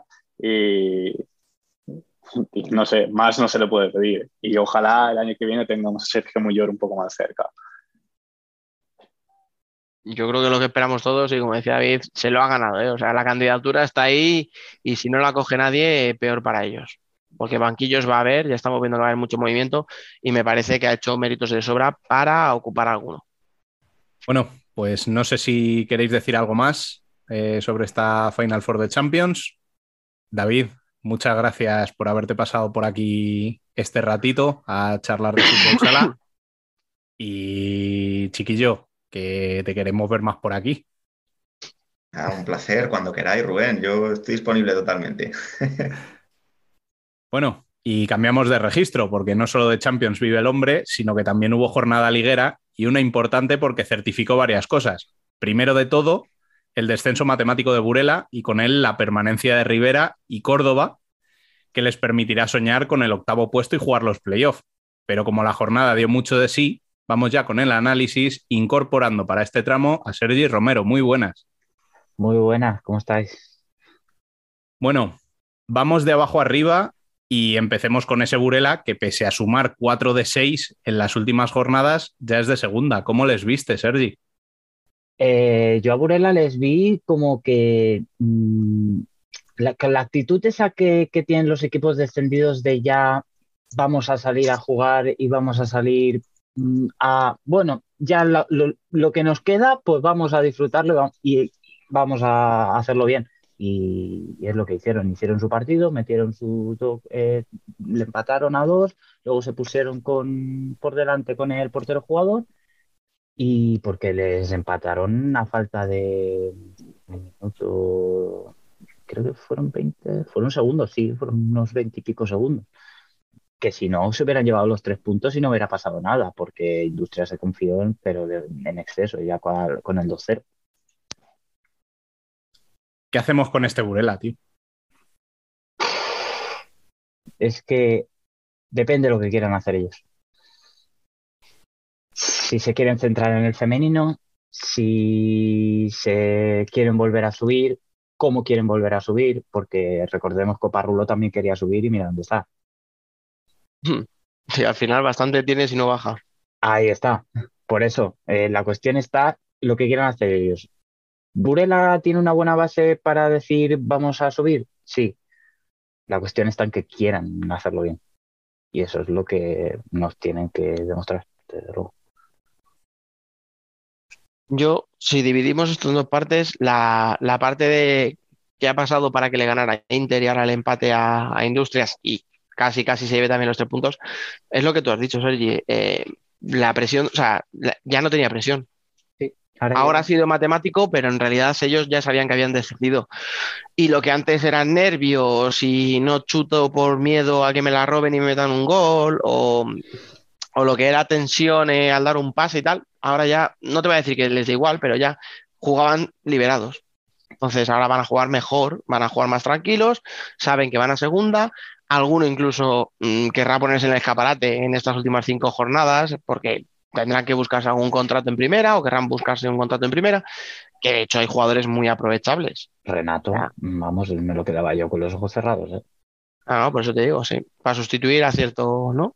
Eslovaco. Bueno, o ciertos. No, pero bueno. eh, yo creo que va a jugar bien Burel estos últimos partidos.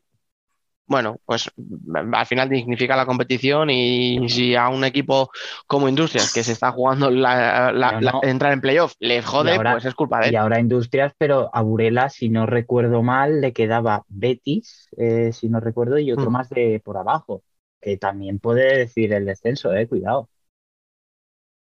Es que ahora mismo. ¿tú, tú crees que ahora mismo Betis es mejor que Burela? Es que el tema Ahora mismo Betis está en la misma situación que estaba Burel hace unas semanas.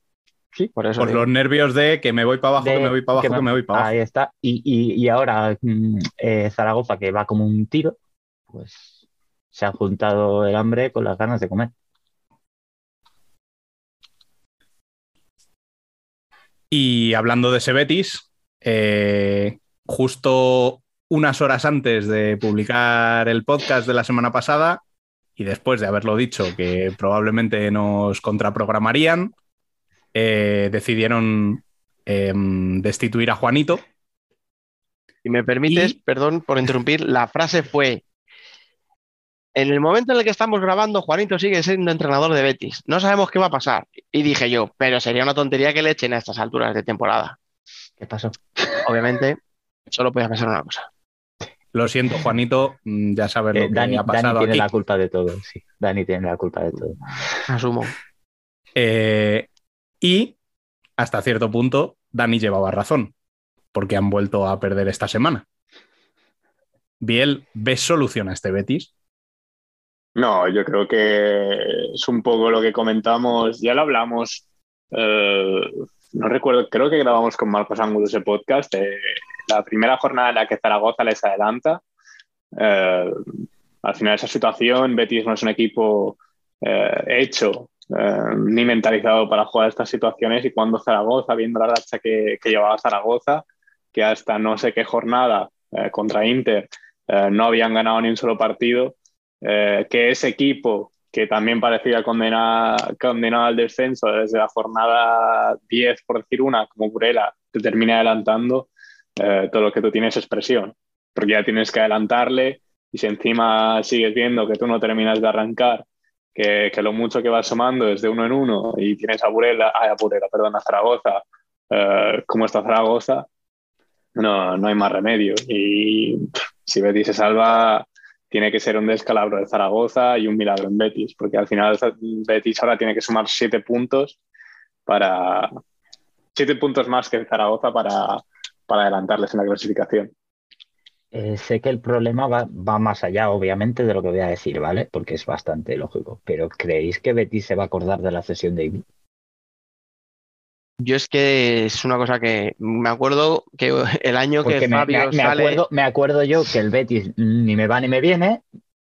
No, Yo no, creo que escucha, alguien del Betis Iba a se tiene decirte, que acordar, ¿eh? Yo me acuerdo que el año que Fabio se fue del Pozo a Jaén a cambio de dinero y Espíndola, yo estuve todo el año diciendo jamás entenderé esto. Pues yo creo que me podría tirar estos últimos cuatro meses diciendo no entenderé la cesión de Ibi. El entrenador de Jaén tampoco lo entendió. Te recuerdo No, la no, pero de escucha. prensa aquella, ¿eh? Sí, sí, efectivamente. O sea, sí, sí, todavía, todavía se lo preguntaba. Eh, a mí me gustaría que alguien lo explicara, de verdad, ¿eh? O sea, que un equipo en descenso le ceda a un jugador a un, a- al que era segundo en ese momento. Y uno, y uno de los pocos que tienes que te, que te desborda. Es que es un equipo tan planito, tan, tan, tan eh, a la defensiva, te han creado al, para defender, que tienes alguien que te desborda un poquito, que tiene un poquito de, de gol. Sí, bueno, escucha, di- dicho esto, y lo- mm, los problemas de Betty van mucho más allá de ahí. Sí, O sí, sea, sí, lo ahí hemos está, por eso, hablado, por eso. lo hemos Pero- hablado que Pero Juanito. es como, es eh, como mm, tengo, tengo el vaso aquí, pues toma, yo te lo lleno ya Sí, para que se acabe de. otra gotita más para desbordarlo. Sí, no, de acuerdo. Pero bueno, hemos hablado ya estas semanas de atrás que Juanito no encontraba el método, que los jugadores no estaban preparados para jugar ahí abajo, que la falta de un director deportivo eh, o la forma en la que salió Daniel Ibáñez tampoco ayudaba, que si los porteros, o sea, son muchos temas en Betis los que están fallando. Son muchos temas. Y, yo lo que no sé es, eh, ahora que ya no está, si tú, Biel, que has tenido a Juanito allí en Palma muchos años, si tú reconocías a este Juanito con el Juanito de aquella etapa y, si a lo mejor ha pasado algo para que él también cambiara un poco su, forma de ser y que, joder, que es que al final, eh, sin hacer un juego espectacular, pero era un equipo fiable y este año ha dejado de ser fiable.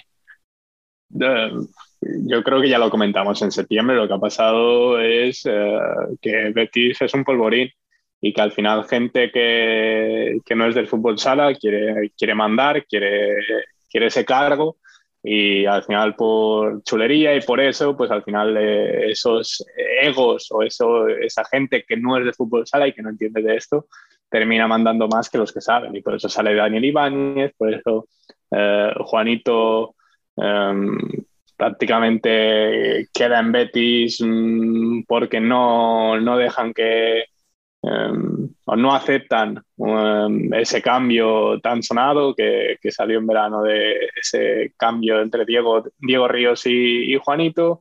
Em, luego la política de fichajes. mm, pues es, yo creo que el problema es estructural y cuando tú estás en una empresa, porque al final esta es una empresa en la que los de arriba pues no, no te hacen ni, ni un poco de caso y encima parece que todas las decisiones que toman parece que son mm, no para putearte, pero sí que en contra de tu criterio. Sí, sí, no, no, sí, yo lo decía por eso, porque, yo- a ver, no soy un tío que haya seguido la trayectoria de Juanito día a día como para decir, mira, es que hace cuatro años o hace seis años era así, ahora es así. Pero por eso lo ver, preguntaba, ¿eh? De verdad, porque me en sorprendía. Cuando estuvo en Industrias tampoco era un entrenador ofensivo. ¿eh? Si tú ves el, año de Industrias, que creo que fue el año que Pero se eso es sexto, igual al final, es un poco tontería, sí. es, eh, es innegable, que- esa Palma está donde allá. está por Juanito. Efectivamente, O sea, efectivamente. igual Pero que escucha, Palma claro, claro, yo no hablo de que sea un juego alegre, ¿eh? sino fiable. es un creador de equipos mm, de- que, se, que se establecen en la élite, o sea, es Claro. innegable. Por eso digo fiable, o sea, por eso mm, remarcaba esa palabra, porque me parece que este año Betis no lo ha sido en ningún tramo de la temporada. Y bueno, luego ya si analizamos el mercado de invierno con la llegada de los brasileños y lo que han aportado. o sea, Alisson podría llegar a ser un gran pivo, pero me parece lento, lento, lento y es que no está preparado para esta competición. No. Eh, Jackson Samurai ya ahora mismo es más nombre que, que realidad. O sea, creo que ya llega tres o cuatro años tarde a la liga. Y bueno, lo que decíamos, o sea, se han tomado decisiones este fin de semana, como por ejemplo cambiar al portero. Pero bueno, es que volvemos a lo mismo. O sea, que no digo yo que Ramón Martínez no lo haya hecho con buena intención, Pero- pero si crees que ahora el portero del filial te va a sacar el, del apuro a falta de cinco semanas para acabar la competición, es que la cosa de verdad se ha planificado muy mal. Bueno, y esta semana también hemos visto la mm, reversión, digamos, de dos rachas. Primero la de Jaén y luego la de Levante. Eh, ¿Creéis que Levante queda ya descartado después de esta derrota para los playoffs? ¿Biel? No, yo creo que muy mal lo tiene que hacer el resto para que, que sí, que al final está a seis puntos de Jaén, que es el último clasificado, pero no veo a Levante sumando esos puntos necesarios para estar ahí dentro. Y al final pesa toda esta temporada. Ya lo vimos el año pasado con Jaén, cuando no se meten en, en, en la Copa, al final luego mm, eso pesa durante la temporada y ya es como ya, ya sabes que pase lo que pasa, la temporada va a tener esa mancha y de cara al playoff que necesitas esa confianza y que ahora vemos que, que es prácticamente cada jornada eh, es impredecible y que todos los resultados nos sorprenden, es complicado que, tus resultados sean positivos cuando ya, ya vas condicionado de esa manera. Además de, también de todo el run run que hay en Levante. Mm, lo llevamos comentando toda la temporada y lo que estábamos comentando ahora sobre Betis se puede extender un poco a Levante y además a Levante se le suma eh, que su, su fuente de ingresos principal, que es el Levante de fútbol, eh, está prácticamente extendido a, a, segunda B. Y eso pues crea esa inseguridad, esa inestabilidad de qué va a pasar con la sección, si va a haber reducción de presupuesto y, y todas esas cosas que, que, no ayudan en nada en esta situación complicada que vive Levante. O sea, al final acabas de pasar de, de ser subcampeón de liga, que casi la ganas en penaltis, de jugar la Champions, a, estar en tierra de nadie, porque no, no, vamos, me sorprendería mucho que jueguen eh, el playoff. Yo es que ya los descartaba, pero de hace ya un tiempo, no por números, porque por números pueden entrar perfectamente, pero es por lo que dice, por lo que dice bien, sino que mmm, tampoco da la sensación como de, estar eh, ahora mismo en el mismo, vamos, no sé cómo llamarlo, en el mismo flow, en el mismo aura que, por ejemplo, está Rivera, Industrias y, y Jaén, por ejemplo, ¿sabes? Que no están en, en ese en ese espíritu competitivo que, que están estos tres equipos, por ejemplo. Y si no estás así encima tienes ese run run de, que si el fútbol, que si no sé qué, es que todo influye. Es que, y es completamente normal. Lo que sí me sorprende y es y alguien, por ejemplo, que no lo siga tan de cerca, le puede chocar que casi con la misma plantilla de, del año pasado, eh, excepto Esteban y un cambio y tres a sea como la noche y el día. Pero influyen tantas cosas que al final, pues, te quedas donde estás. Es que los nombres sí son los mismos, pero, pero los jugadores pero no. su rendimiento, ¿no? Ahí está, por eso, por eso mismo. Por eso mismo. estaba espectacular. Por eso uh, mismo. Fede estaba espectacular y este, este año... año... Fede el año pasado todos creo que más o menos le dábamos entre el top 2 o top 3 de porteros de la liga. Y ahora Fede, si no salió MVP de la liga regular, fue por los, vamos, por el, por el playoff, playoff de, Didac. de Didac. Si no sale como MVP, es por ese playoff. Sí, por Porque eso. si no, vamos. Y, y, y, como ha dicho Biel, ¿eh? que ahora es suplente. O sea, fíjate el bajón que ha pegado.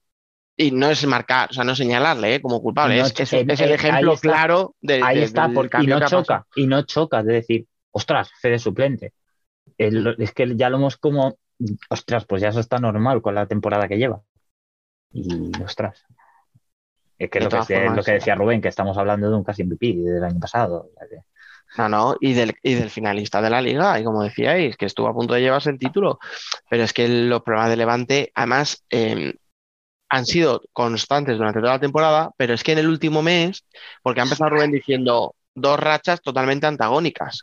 Es que, o sea, no nos olvidemos que es que Jaén llevaba cuatro partidos sin ganar. Y Jaén de los últimos cuatro eran dos victorias y un empate, que puede no parecer mucho, pero para lo que era este Levante este año era una racha buenísima. Y es que esto, me, me, me voy al término inglés, no, esto era un six-pointer, o sea, es que si Jaén, o sea, bueno, perdón, si Levante gana, empatan a 34 puntos. Eh, entonces, era ya decir, estamos ahí. Y eso al equipo anímicamente le podía venir. ¿Qué pasa? Que la temporada de Levante es un puñetero carrusel, es una montaña rusa. O sea, es empezamos la temporada muy ilusionados porque hay Champions. Llegamos a la Champions y nos damos una hostia, nos caemos. De repente pensamos que podemos entrar en Copa, pero otras dos derrotas seguidas nos dejan fuera. Ahora cogemos una buena racha, pero ahora de repente en el día clave contra un equipo que venía en una racha negativísima, que puedes empatar eh, por el puesto bueno, o quedarte a un punto a lo mejor, dependiendo de lo que hubiera hecho Rivera y tal, eh, quedarte a un punto de, los playoffs, vuelves a perder y se te queda a seis puntos. Y, te caes al once. Claro, es que es una ruleta rusa de la temporada de Levante. Entonces, bueno, y lo que decís, pues si ya empezamos otra vez con los rumores de que si va a salir este o el otro, ya Diego Ríos se va a ir, que al final este proyecto era, eh, era el proyecto de Diego Ríos, o sea, si miráis la configuración de la plantilla, hay jugadores tipo Ruby, tipo Hamza, que son eh, la prolongación del entrenador en la pista. Y al final. Levante, mmm, llevaba pues, desde su ascenso prácticamente arrastrándose por la liga, o sea, siempre salvándose mm, en las últimas jornadas y luego sí que con esa última temporada con David Madrid se meten en Copa de España. eh, pero no el rendimiento que le vimos año pasado, gracias a David, a David, perdón, a Diego Ríos, eh, es innegable y al final sí, eh, está claro. O sea, si tú quieres competir eh, en esta liga que tenemos ahora, si tú quieres hacer alternativa a los tres grandes de siempre, es confiar en un proyecto a medio y largo plazo y confiar en tu hombre, que, ese proyecto sea director deportivo, entrenador, que vayan a una, que se fijen en, en ese tipo de jugador, que, que incluso amplíen ese, ese proyecto a, a- a filiales y para seguir trayendo jugadores. Eh, es, es ¿qué va? es imposible tratar de hacer un equipo campeón de la noche a la mañana a base de talonario. Es imposible. Hay que confiar en esos proyectos y, y si encima pues a la mínima que se tambalean un poco ya, ya sus propios directivos los matan, pues no, no, no hay más. Bueno, y hablando de rehacerse, eh, vemos que el que no ha sido capaz de hacerlo después de la final de la Copa es el Pozo. Esta semana han sacado un punto, pero llevan uno de los últimos 12. ¿Qué está pasando ahí, Biel? Yo creo que se han venido abajo completamente con, con esa final de Copa del Rey. Eh, no creo que no supieron eh, asumir el resultado de esa final y a raíz de ahí no, no supieron sacarle un beneficio, porque creo, lo comentamos aquí, hicieron una muy buena Copa de España, obviando eh, los, ese comportamiento impropio de jugadores profesionales o de personas adultas. Eh, pero creo que podían haber creado ese relato de, de ser los campeones morales, de ganar esa confianza de cara al final de temporada y al final ha sido todo lo contrario. Perdieron a su mejor jugador por, por agredir al árbitro, entonces te quedas sin él prácticamente toda la temporada, como mucho te va a jugar eh, el tercer partido de la final. Y, además se ha, desmontado el equipo. Es que mm, eh, en, en estas últimas cuatro jornadas eh, creo que es contra Barça que anotan su, su último gol antes de este fin de semana contra Rivera y han estado 94 minutos sin anotar un solo gol. Que en fútbol sala es una burrada. Es que es un partido, son dos partidos. Dos partidos y seis minutos. Dos, más? ca- dos casi No, y medio. 13 minutos. O 15, Es que es una, 16 es que minutos. es ¿no? una, es que es una burrada. a ver, Casi nada. vamos a ver, Y chaval, la estamos y matemática. Y, y estamos hablando de que si Industrias hubiera ganado, que hubiera sido lo lógico y normal, que luego no, no lo ha hecho, se ponía por delante. Y Fíjate. que tampoco se duerma mucho porque tiene a Rivera a 4. Nah, yo creo que para entrar en, playoff no va a tener problema. Ahora, lo que tú dices, si Industrias, que habría que analizar también la temporada de Industrias, que es capaz de ganar, le- o sea, meterle siete a Palma y luego empatar en casa con el colista. Pero bueno, con el colista cuando ya estaba prácticamente ya firmado su descenso. Pero bueno, no te preocupes, que ya habrá tiempo. Sí, no, no. No. Yo, yo en eso tú ya sabes que yo colaboro lo que haga falta. No, no, pero a ver, lo- ahora en serio, lo que quiero decir es, si esa industria es tan irregular, simplemente ganándole en casa al colista, le adelantaba al pozo de la plantilla que tiene y del entrenador que tiene, hostias, yo si fuera aficionado al pozo estaría dolido y no por, no por menospreciar a la industria, ¿eh? No, ya fuera es que es broma, así, sino porque pero es no que eres debe. el Pozo. Eh, efectivamente, es que eres el Pozo Murcia. Tienes el presupuesto del Pozo Murcia. Tú con ese presupuesto y con ese equipo no puedes ir sexto. Y No, ya que la imagen y tan pobre que estás ahí está ya descolgándote totalmente de la apuesta por el se- de la posición por el segundo, porque hay cuatro equipos en dos puntos. Y tú, como equipo de que eres el Pozo Murcia, debes de estar ahí. No debes de estar mm, en las últimas tres posiciones de playoff con Industrias Jaén y tampoco te confías mucho porque a lo mejor te llevas una sorpresa. Ahí está la cosa. Es una temporada que desde la, del tema de Tainan, eh, bueno, en toda la polémica que hubo y tal, ya el equipo como que se ha despistado, Sí, se ha, se ha metido en otras peleas, Se ha olvidado. sí. y, y no se dan cuenta de que aquí todavía hay que luchar por, por una temporada que ya no está aquí David Candela, que, seguro que lo hubiera mencionado él, ya lo, ya lo menciono yo. Vamos a ver si Tomás Fuertes, si el equipo no entra en Champions, no coge y dice, mira, os vais todos a tomar por culo, hablando mal y pronto. O sea, quiero decir, ha invertido mucho los últimos años como para los resultados que está obteniendo. Entonces, eh, vamos a ver qué pasa con todos esos jugadores y con esas fichas si el equipo no entra en Champions. Y ahora mismo, con el título del Barça, os recuerdo que sí, lo normal es que Barça llegue a la final. Y el otro equipo ya sea equipo, o sea, el otro finalista va a ser equipo de Champions. Pero como le dé a Barça por hacer alguna cosa rara y no llega a la final de liga, o ganas la liga o no entras en Champions. Que ese es un detalle que yo creo que había equipos que estaban deseando que ganara Sporting solo por puro egoísmo. Y eso, insisto, lo normal es que el Barça esté en la final de la liga. Y entonces no Pero haya ninguna diferencia. Y aunque no sea así, si, si cogemos la clasificación de ahora, el Pozo y Barça irían por cuadros distintos. O sea que eh, sería Inter y el Pozo por un mismo cuadro. Hablando de, de grande, sería Barça, eh, Jimby, Palma y Jaén en un lado y Inter, Valdepeñas, eh, el Pozo e Industrias en el otro. Al final, lo normal de eso es que sea una semifinal Inter el Pozo Mm. y esa ante, final eh, adelantada es lo que te da la, la clasificación a Champions y en el otro pasa lo normal que es que Barça esté en esa final. Sí, pero lo que tú dices, el que se quede en semis te da igual lo que haga el otro lado. Se queda fuera igual. Que es lo que le pasó este año a Inter, o sea, el año pasado. Cayó en cuartos mm, con Barça y poco te importaba lo que pasara en el otro lado, o sea, al revés. Pero bueno, acordaros, acordaros de lo que le pasó hace, hace dos años a Valdepeñas. Es a lo que Hmm. voy. O sea, llegas a la final, no eres campeón de liga por un a gol un y te partido. quedas. Eso No, no, a un gol, a un gol. Se quedó a un gol de ganar la liga y de entrar en Champions. Y, y no, no, y luego eh, posteriormente.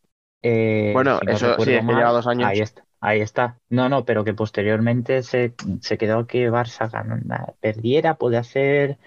Yo, yo recuerdo que había un partido que no dependía de ellos. No recuerdo qué ¿Cuándo? fue. O sea, ¿De qué porque se La disputó primero Champions la final de Liga y la Champions se jugó en octubre. Entonces, Claro. si Barça Ah, no ganaba claro. esa final, Valdepeñas estaba Sí, dentro. Ahí bueno, está. pero con la final que hubo les daba igual, porque ganaron los dos españoles. O sea, ahí no. Ahí está. Pero que si hubiera palmado uno, ya está.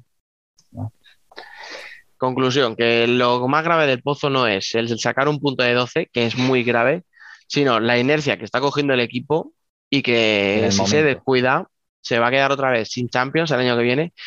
Y eso, con la apuesta que están haciendo por traer a jugadores contrastados, porque Aina no gana poquito dinero.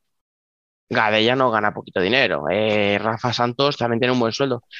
Y vamos a ver si la directiva está dispuesta a seguir pagando esos salarios a un equipo que no juegue ni siquiera la Champions. Bueno, pues yo creo que vamos a cerrar ya por hoy. Eh, Eh, ha sido un fin de una- semana. Puede- ¿Te puedo cortar? Es que Sí, es una claro. cosa que quiero decir. Dale, dale. Eh, está- estábamos hablando justamente antes que Rivera y Córdoba ya se han salvado matemáticamente, ¿vale?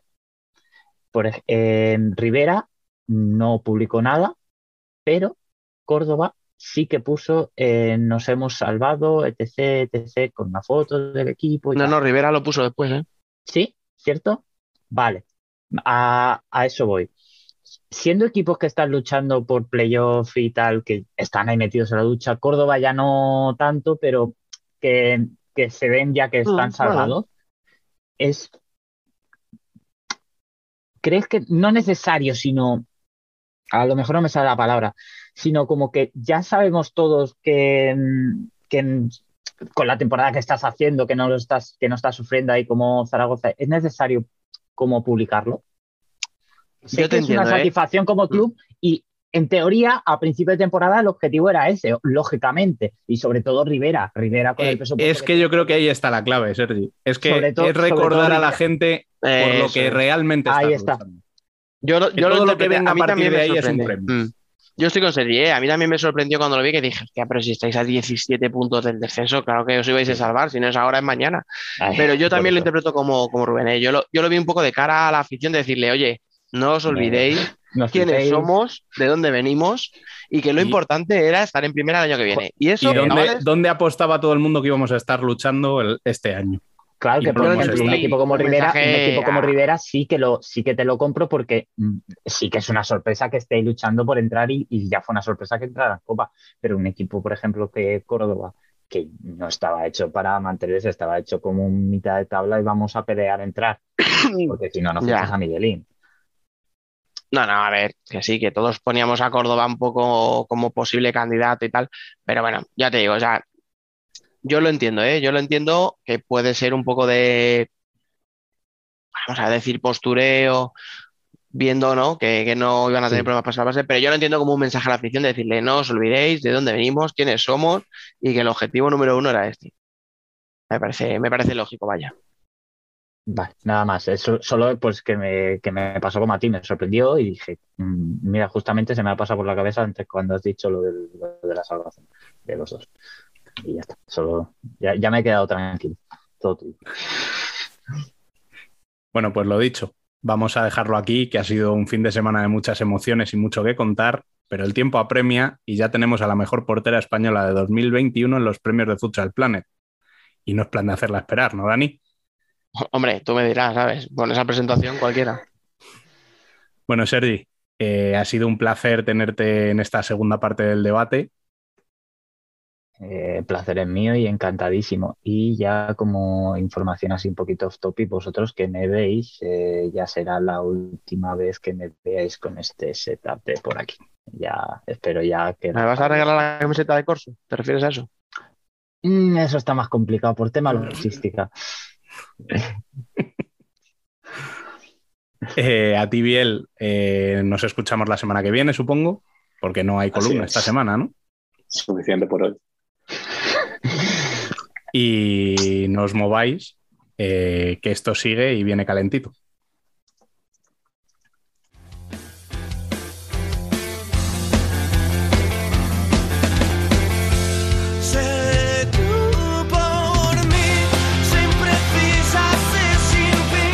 Nosotras también somos futsal.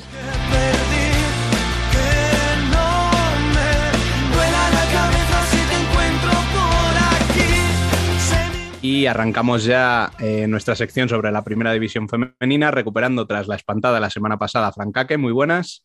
Muy buenas. Joder, la. Y tras su aparición tardía, pero aparición a Alba Herrero. Muy buenas. Muy buenas. Bueno, Dani, ¿algo que decir? No, no, no, que va. Es que a mí se me ha criticado cuando algún programa no he podido venir. ¿eh? Y la semana pasada, o sea, disteis todos la espantada. O sea, tú no apareciste, Fran no apareció, Alba apareció cuando llevábamos 10 minutos de charla Lucy y yo. Sí. Y, y, y 20 también llevabais, media entrevista. Anda, anda. Escucha. está, el podcast está ahí para que la gente lo vea. O sea, quiero decir que es que sois una mentira. Pero no pasa nada, nada, buen rollo, Bueno. buen rollo. Tras el palito de rigor, merecido, todo se ha dicho, cosas como son. Entramos ya a fondo en la jornada 25 de la primera división femenina de la mano de una porteraza. Y no es nuestra Alba Herrero. Saludamos ya a Silvia Guete. Muy buenas y bienvenida. Hola a todos. Bueno, la primera pregunta es obligada. ¿Qué tal estás? Bien, a- ahora mismo bien. Por suerte di ayer negativo después de pues, siete días y pico de, de confinamiento y, y nada, la verdad que preparada para afrontar esta semana, que, que tiene muy buena pinta. Y la segunda pregunta que te íbamos a hacer, creo que quería hacértela Dani directamente. No sé. No, no, no, no. Hay, a ver, hay muchas cosas de las que tenemos que hablar, pero creo que, que todo el mundo, y por desgracia, hemos vuelto a ser noticia en el fútbol sala femenino por algo extradeportivo, vio lo que pasó en el Marín Burela con solo tres jugadoras. Ya habrá tiempo de hablar de ello. La cuestión es, Silvia, desde dentro, eh, ¿cómo se ha vivido toda esta situación que no sé ni cómo definir? A ver, yo eh, esta semana, como estuve confinada, como que no fui muy, muy partícipe de, de cómo se fueron gestionando las cosas ni de cómo fue el ambiente durante esa semana en los entrenamientos. Así que la situación no fue agradable para nadie y sobre todo cuando llegó el, el sábado y se vio, bueno, por lo que, lo que visteis todos. A ver, yo, vamos, creo que la gente ya a estas alturas, eh, sabrá de qué estamos hablando, pero por si acaso no lo saben, eh, es lo que decía, se presentaron solo con tres jugadoras porque eh, había un brote de COVID, como tú bien has dicho, Silvia, eras una de las afectadas. Eh, También hubo lesiones, había otras situaciones, dijo el club, tampoco entró en detalle, tampoco nos interesa a nosotros meternos en más eh, los porqués, quiero decir, la situación es que solo había tres jugadoras disponibles, la federación, que hemos visto cómo estaba aplazando partidos continuamente, pues ahora decide que nos aplaza, con Burela de acuerdo, o sea, con Marín pidiendo el aplazamiento, con Burela de acuerdo, parecía que todo estaba bien, pues mm, cuando antes se aplazaban por un caso de positivo, yo entiendo que la situación era la misma, que el COVID ya no es eh, esa enfermedad, ¿no? Que nos traía un poquito de cabeza a todos. Coño, pero sigue habiendo eh, o sea, enfermas, eh, jugadoras que tienen un virus, que no pueden jugar, y, vimos que no era un capricho. O sea, no llegó Marín con ocho jugadoras y dijo, ah, pues si podía jugar con ocho, ¿no? Es que se presentó con tres, con mascarilla, ninguna de ellas portera, porque no estaba en ninguna de las dos. Entonces, a mí me parece una situación de verdad eh, esperpéntica que no sé si os han dado alguna explicación, o sea, supongo que a nivel de club sí que les habrá llegado, no sé si a vosotras os ha transmitido el club, mira, pues es que nos han dicho por esto que no se puede aplazar o sencillamente ha sido un no y punto. No, a nosotros en concreto no nos dieron ninguna explicación de, de cuál era la situación. Sabíamos que el club estaba buscando la manera de, de aplazarlo porque, bueno, pues eh, se alinearon los astros para mal en ese sentido. No había, no había forma de solventarlo. Y, yo sé que desde el club pues, lo intentaron solucionar de todas las maneras posibles. Sé que Burela puso mucha predisposición para hacerlo, pero el motivo real de por qué al final no se dio, pues lo desconozco. No sé si hoy cuando voy al entrenamiento pues tendré alguna información más, pero de momento por lo que sabéis vosotros. Bueno, eh, Alba, Fran, no sé si queréis hacer alguna pregunta más sobre este tema o preferís pre- preguntar de cosas un poco más. Yo es que si, si pregunto, primero saludar a la, a la invitada. Eh, si pregunto de este tema me quemo y prefiero no, no meterme. Prefiero no meterme porque me pareció una sinvergonzada. O sea, si por un catarro se han llegado a aplazar partidos, ¿cómo no vas a aplazar partidos por un contagio de COVID? ¿Por un positivo? Es que no lo entiendo, pero bueno. Dejémoslo ahí. No lo entiendes tú y no lo entiende nadie. Yo no, no voy a entrar al tema porque creo que la gente está aprovechando esto que está pasando como buitres para ponerse de un lado, de otro, de tal. Y creo que nunca beneficia al fútbol sala femenino. Y es que siempre somos noticias por cosas malas, nunca por cosas buenas. Y es que ya uno ya cansa. Así que por mí, Rubén, vamos a preguntarle otras cosas que, que viene semana bonita, ¿vale? Y, y vamos a dejarlo. Lo Yo- malo lo vamos a dejar, porque So- Solo, si me permitís, solo por curiosidad, Silvia, ya que te tengo aquí, eh, ya la última de este tema, ahora que ha dicho, ¿no? Lo de Alba, lo de que siempre somos protagonistas por, por cosas malas. eh, ¿Habéis estado al tanto? O sea, ¿os ha, escrito más gente mm, de, la que suele escribir un fin de semana normal para preguntaros qué ha pasado? ¿O, veis que hay más interés, que, que os han llamado para que entréis en más programas, etcétera? ¿O, a vosotras no os ha llegado tampoco esa repercusión? No, sobre todo la, la repercusión pues entre, entre nosotras, eh, jugadoras preocupadas de, de por qué se había dado esa situación, de por qué, más que nada, eh, lo que me llegaba era la imagen del fair de por qué eso, de por qué solo había tres jugadoras, qué había pasado, cómo se había llegado a ese punto, pero hasta el final eh, la respuesta no la tenemos nosotras. Yo lo que sentí fue tristeza eh, por mi deporte y, mucha pena también por mis compañeras, porque tuvieron que vivir una situación muy incómoda. Yo la viví desde mi casa, pero en, directo tuvo que ser mucho peor. Yo ya, eh, ahora ya puntualizo una cosa y ya os dejo hablar a vosotros, porque estoy acaparando muchos minutos. Eh, la gente dirá, hostia, dice el tío este cínico, ¿no? Que, que os llaman a vosotras para que entréis esta semana con lo que ha pasado y justo es lo que estáis haciendo vosotros. Bueno, mm, hemos empezado hablando de esto porque es la actualidad. Lo que pasa que es que yo puedo contar una historia, que es que la semana pasada yo hablo con la federación para hablar contigo, Silvia, cuando estáis en la convocatoria y recibo eh, la notificación, pero literalmente 10 segundos después, o sea, yo soy famoso porque soy muy gafe, ¿vale? Y 10 segundos después de preguntar a la federación si puedo hablar contigo, llega la noticia de Silvia Guete baja con la selección por positivo en COVID. Digo, hostia, obviamente, pues al dejar la, la convocatoria dije, bueno, pues cambiamos de protagonista porque queríamos ver un poco, ¿no? La concentración. Entonces, claro, lo hemos tenido que retrasar una semana por eso, pero es que fue un poco de decir, joder, qué puñetera casualidad que según lo digo pasa. Por eso estás aquí esta semana Y por eso hemos empezado como hemos empezado porque era la actualidad, pero bueno, ya está lo que tú dices. No, tampoco podemos pedir a Coincidencia. nosotras- eso es. Sí, sí, aunque no lo parezca, pero bueno, cualquiera que me conozca sabe que soy muy gafe y, y se creerá lo que acabo de contar porque es así que le vamos a hacer. Sí. Ya sabes por qué te contagiaste, Silvia. Oye, que el té ya estaba hecho cuando yo pregunté. No, sí. Bueno, los que estamos aquí podamos, podemos dar fe de ello. Bueno, eh, porque los sí que sí es cierto que es algo que estuvimos hablando eh, Claro. en, en Petit Comité nosotros. Sí, sí, sí. Y, y bueno, eh, dicho esto, teniendo en cuenta, como decía Alba, que estamos en Semana Grande, y es Semana Grande también para un equipo como Marín, que recién ascendido se mete en la Final Eight de la Copa de la Reina. ¿Cómo estáis viviendo desde dentro del equipo esta situación? Pues ya llevamos como dos semanas pensando en la Copa, que la tenemos ahí cerquita, porque es que a todo el mundo le hace muchísima ilusión. Al final, eh, muchas de las chicas que están en, el Marín es la primera vez que están en primera división y mucho más la primera vez que juegan una Copa de, de la Reina. Entonces, ya te puedes imaginar las ganas que tienen de, de vivir el ambiente, de poder disfrutar.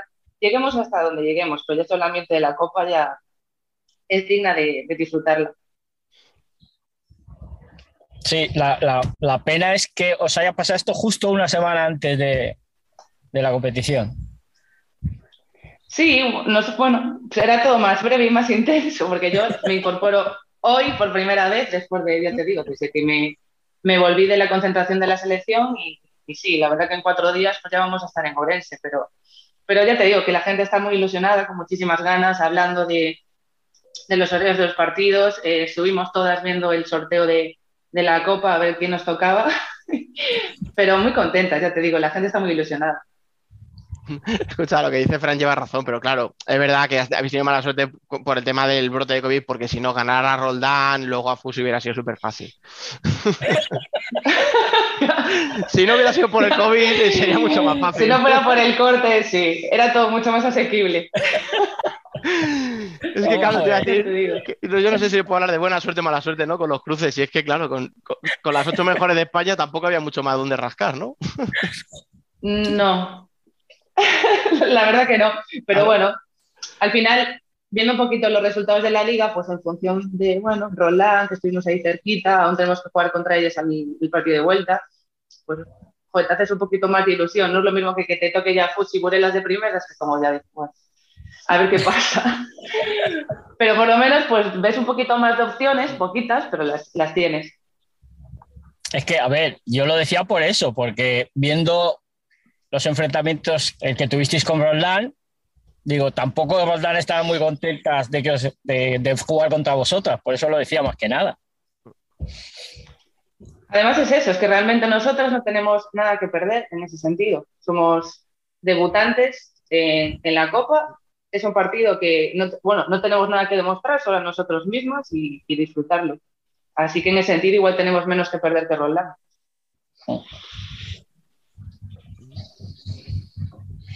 Alba, Eh, menos presión que Roldán, fijo que tenéis. Eso, porque. Eso seguro. Eso fijo. Pero tú habéis- has dicho que cuando estáis viendo, habéis visto el sorteo, o sea, salió una sonrisilla cuando visteis, vale, este lo podemos, podemos hacer algo, porque es lo que has dicho tú, digo, al final te toca Fuchiburo en la primera ronda y dices, bueno, venga, vale. Lo, lo- lo- lo- lo afrontas de otra manera. Al final un, un Roldán, pu- es un partido puede pasar, y más viendo estos partidos de esta temporada y cómo estáis, mm, puede pasar cualquier cosa. Entonces, a la hora del sorteo fue como, "Ah, ni tan mal. Fue tal cual, porque estábamos como ya jugando al descarte. Este, si salía Fusi, ya era como la muerte súbita. Pero es que no, no es que lo. No es que lo desmerezcas, pero joder, pues ves un poquito más de opciones, pues, pues cómo va la liga, porque es irregular, salvo para dos que van ahí en otro planeta. El resto es como que está todo muy, muy parejo, que cualquiera le puede ganar a cualquiera. Entonces, pues basándonos en esa estadística de cómo está la liga este año, pues dices tú, bueno, a un partido y que, que la Copa todo el mundo va muchísimo más motivado, es otro ritmo, es otra cosa. Entonces, mira, jugaremos nuestras, nuestras cartas a ver qué tal. Oye, y tienes ahí a muchas compañeras, tú que has dicho, ¿no? Que para muchas es la primera vez que se van a ver en un torneo así, ¿no? En una situación importante.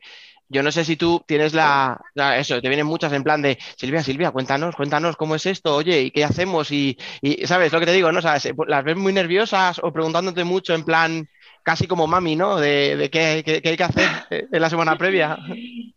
Estamos como eh, Ca- Café Gavillo eh, poniéndolas un poco en contexto de cómo va a ser la copa, de, de- porque te preguntan todo, el hotel, el Eso, llegar, claro. eh, todas esas situaciones sí que te las preguntan porque, bueno, ellas en su cabeza pues tienen una idea de cómo va a ser ese fin de semana, pero, pero te digo, con mucha ilusión por el hecho de, bueno, de verse por primera vez, pues también con grandes equipos, grandes jugadoras que van a estar allí y es un ambiente muy chulo y para ellas pues por la primera vez, imagínate, súper contentas.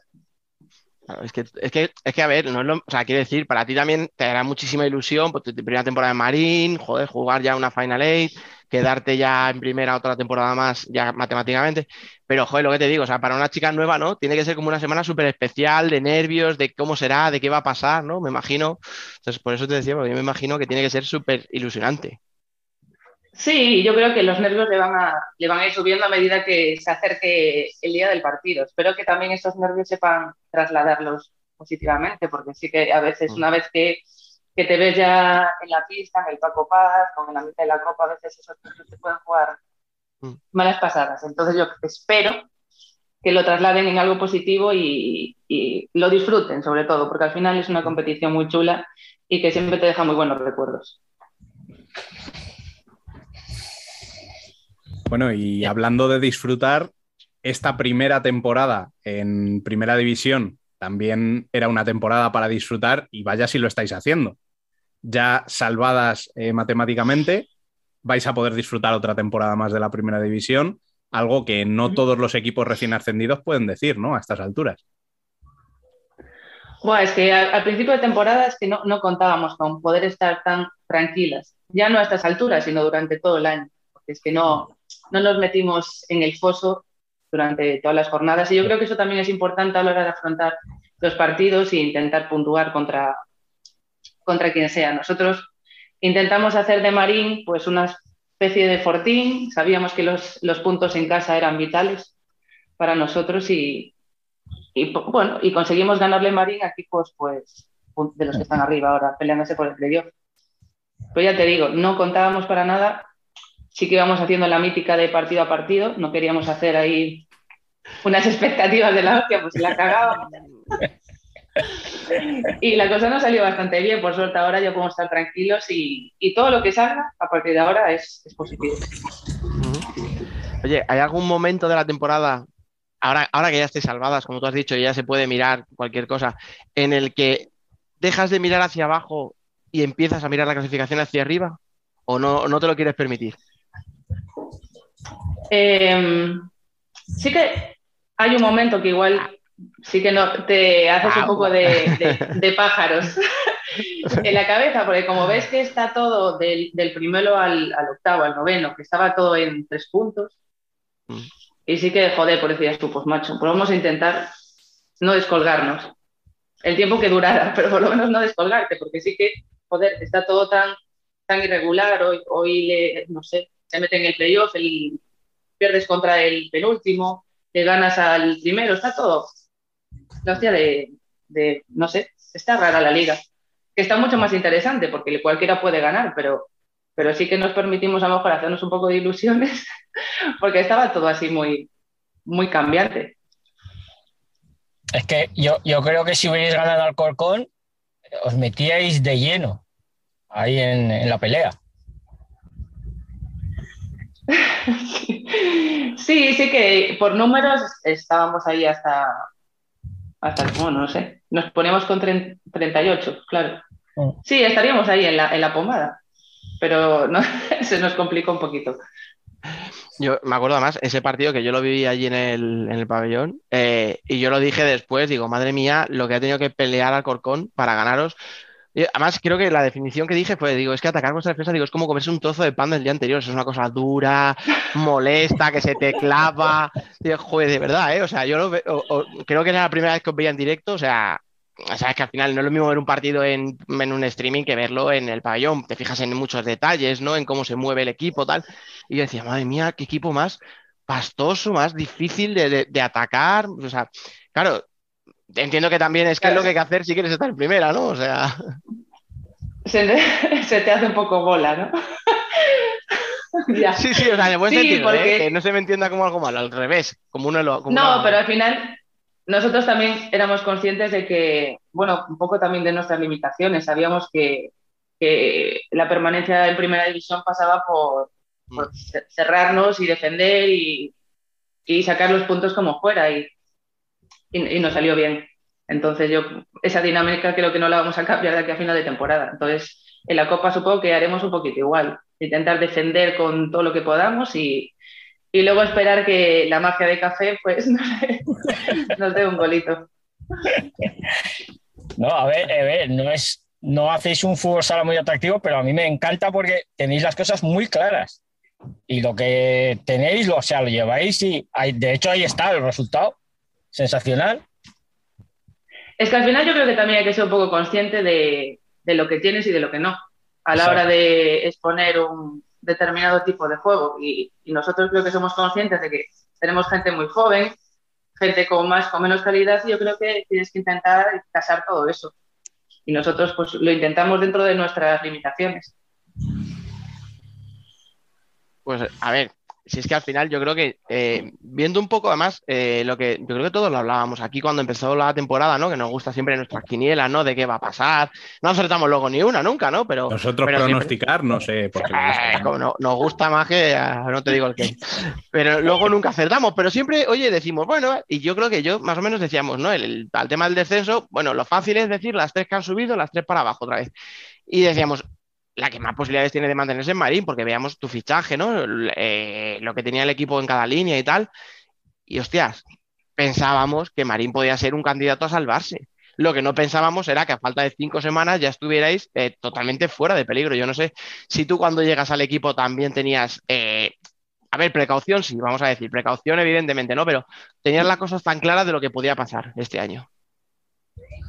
Es que ni de coña. De hecho, pensé que íbamos a, a sufrir. Es que muchísimo más.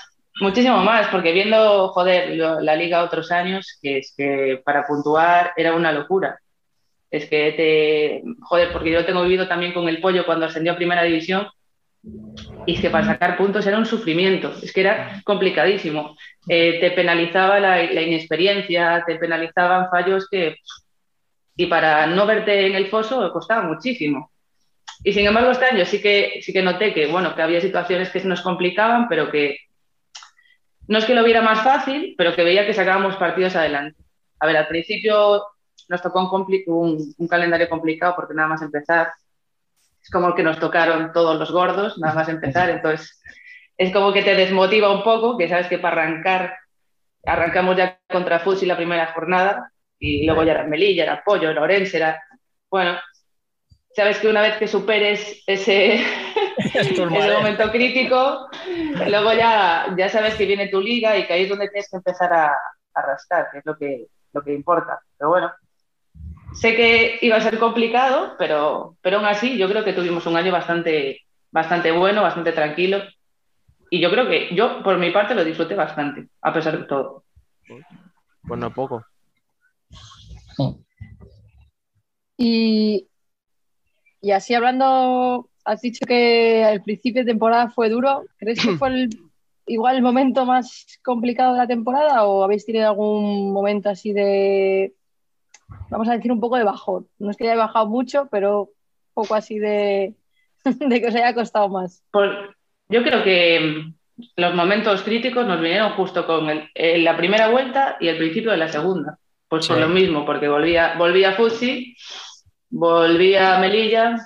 No. Y eso que los partidos, luego los que jugábamos en casa, aún, aún fueron bastante, bastante reñidos y, y no nos quedamos tampoco, porque no sé si eh, Fusi fuera un 3 no, un 1-3 en casa o así. eh, Melilla también se quedó por poco. A Orense le ganamos en casa.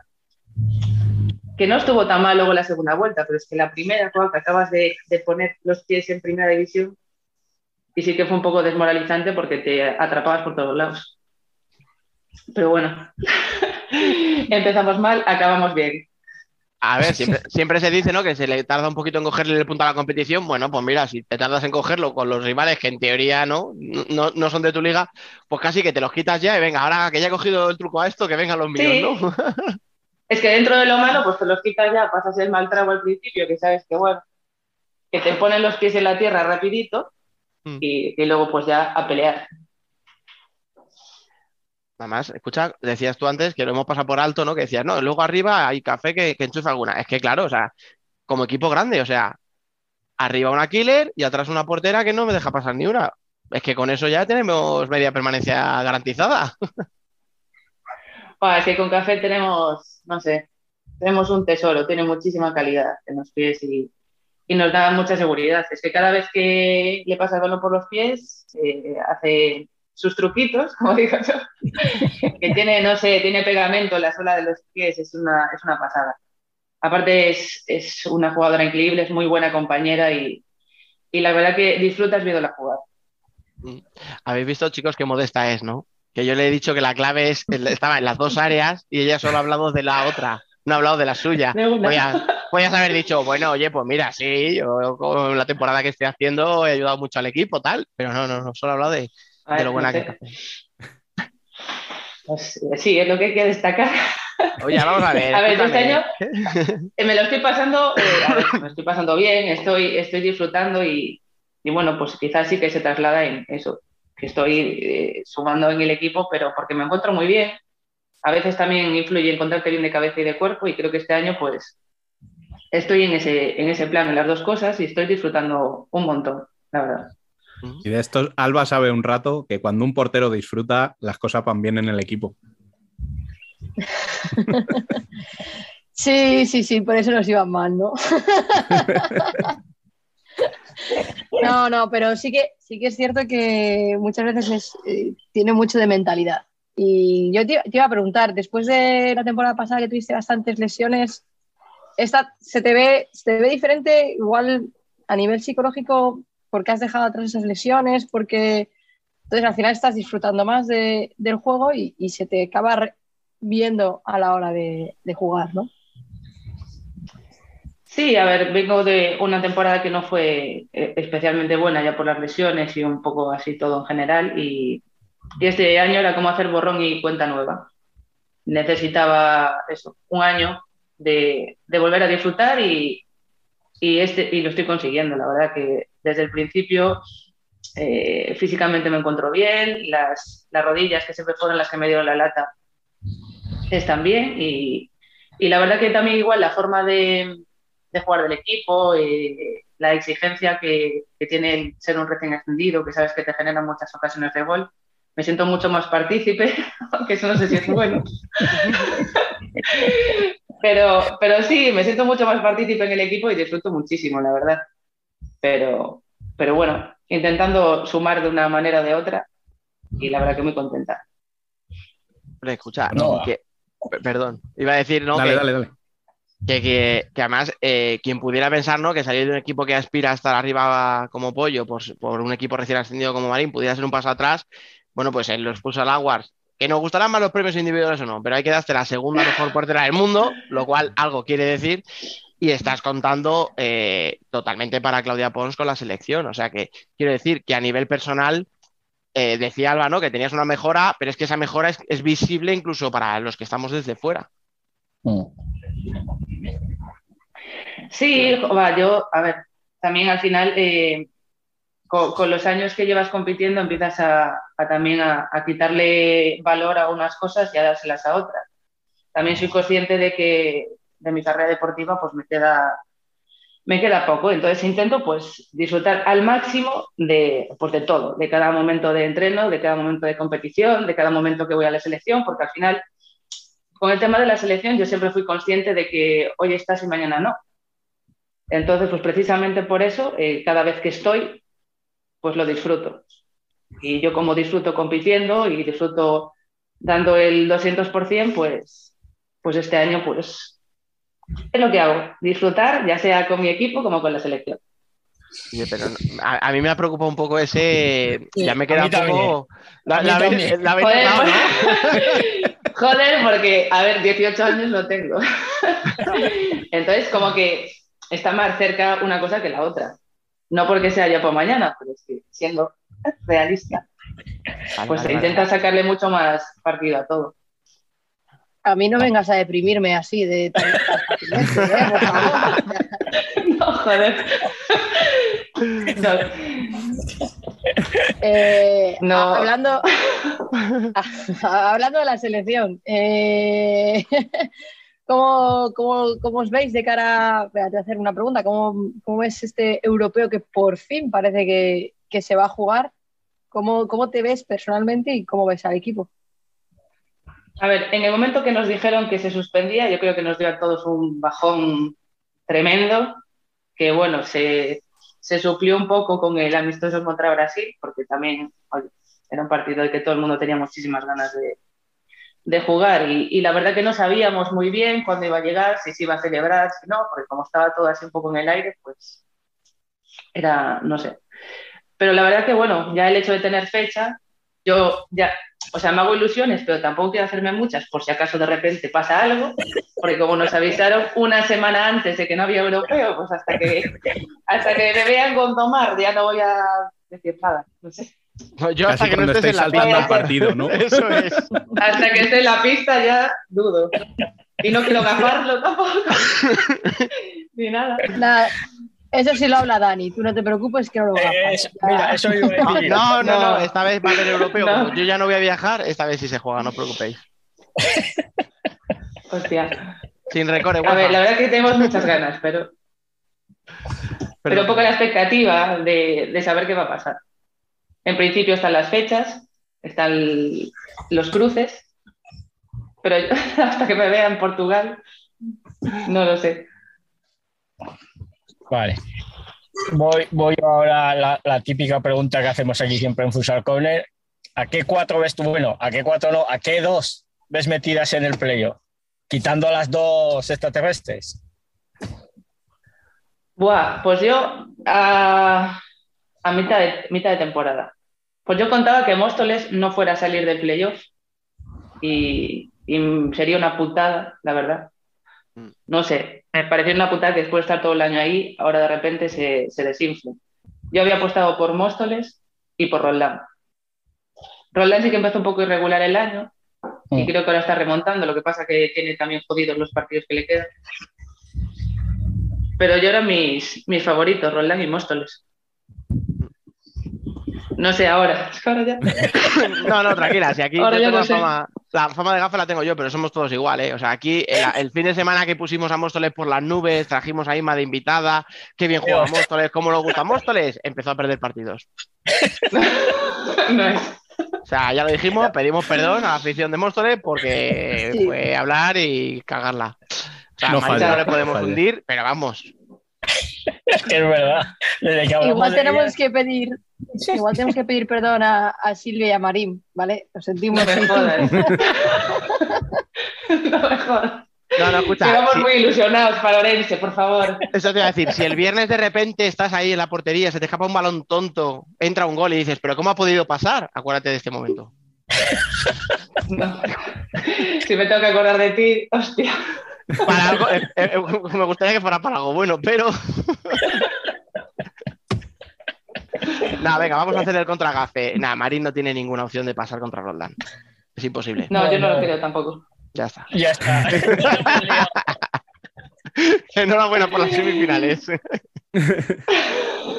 Bueno, eh, pues nos estamos quedando sin tiempo. Eh, Silvia, muchísimas gracias por pasarte por aquí el día después de una situación tan delicada, ¿vale? Como la que ha vivido vuestro club el pasado fin de semana. Eh, justo después, además de haber salido de- del COVID, que ya sabemos que te deja físicamente bastante, bastante tocado. Y bueno, pues eh, muchas gracias por pasar por aquí. Ya sabes que cuando quieras volver, la puerta está abierta. Gracias a vosotros por, por, contar conmigo. La verdad que acabo de pasar un rato buenísimo, así que cuando queráis nos volvemos a ver. Cerramos ya el programa 29 de la tercera temporada, uno de los más intensos de los últimos tiempos. Pero cuando un entrenador semifinalista de Champions admite por primera vez que busca equipo para el año que viene, cuando tienes a un campeón de Europa español, y cuando suceden cosas como las del Marín Burela y tienes la oportunidad de contar en exclusiva con la portera titular del club y de la selección para contarte de primera mano lo vivido, no puede ser menos. Solo esperamos haber estado a la altura de las circunstancias y haberos hecho pasar un rato agradable y que os hayáis puesto al día con la actualidad de nuestro, pese a todos los contratiempos, querido deporte.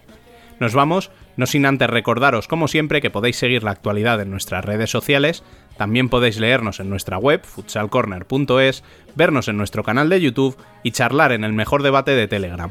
Volvemos el martes que viene. Hasta entonces, y como siempre, sed felices.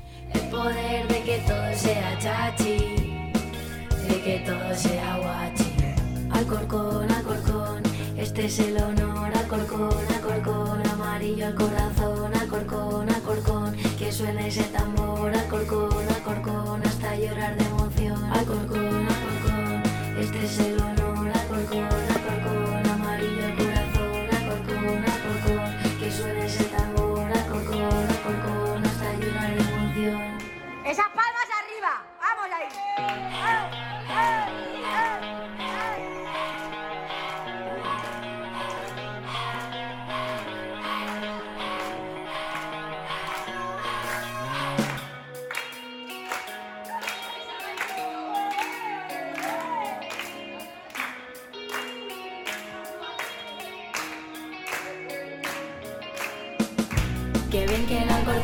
teniendo esa afición Que se note en el equipo que nos sobra ilusión. Otro día más ganando en el pabellón Todo el mundo saltando y cantando de emoción. Que bien te queda esa cambia amarilla Es igual de guay que cantar la maravilla. El escudo está alto pero bonito Está pegado como el rico de Benito. Que no queremos otro que no sea el Alcorcón Que yo quiero este equipo sin duda es el mejor que no queremos otro que no sea el Alcorcón, que yo quiero este equipo sin duda es el mejor. Sabemos de sobra dónde está la meta, pero si llegamos es con la plantilla completa. Nada ya no frena y que lo sepáis, como este puto grupo no lo hay. Sabemos de sobra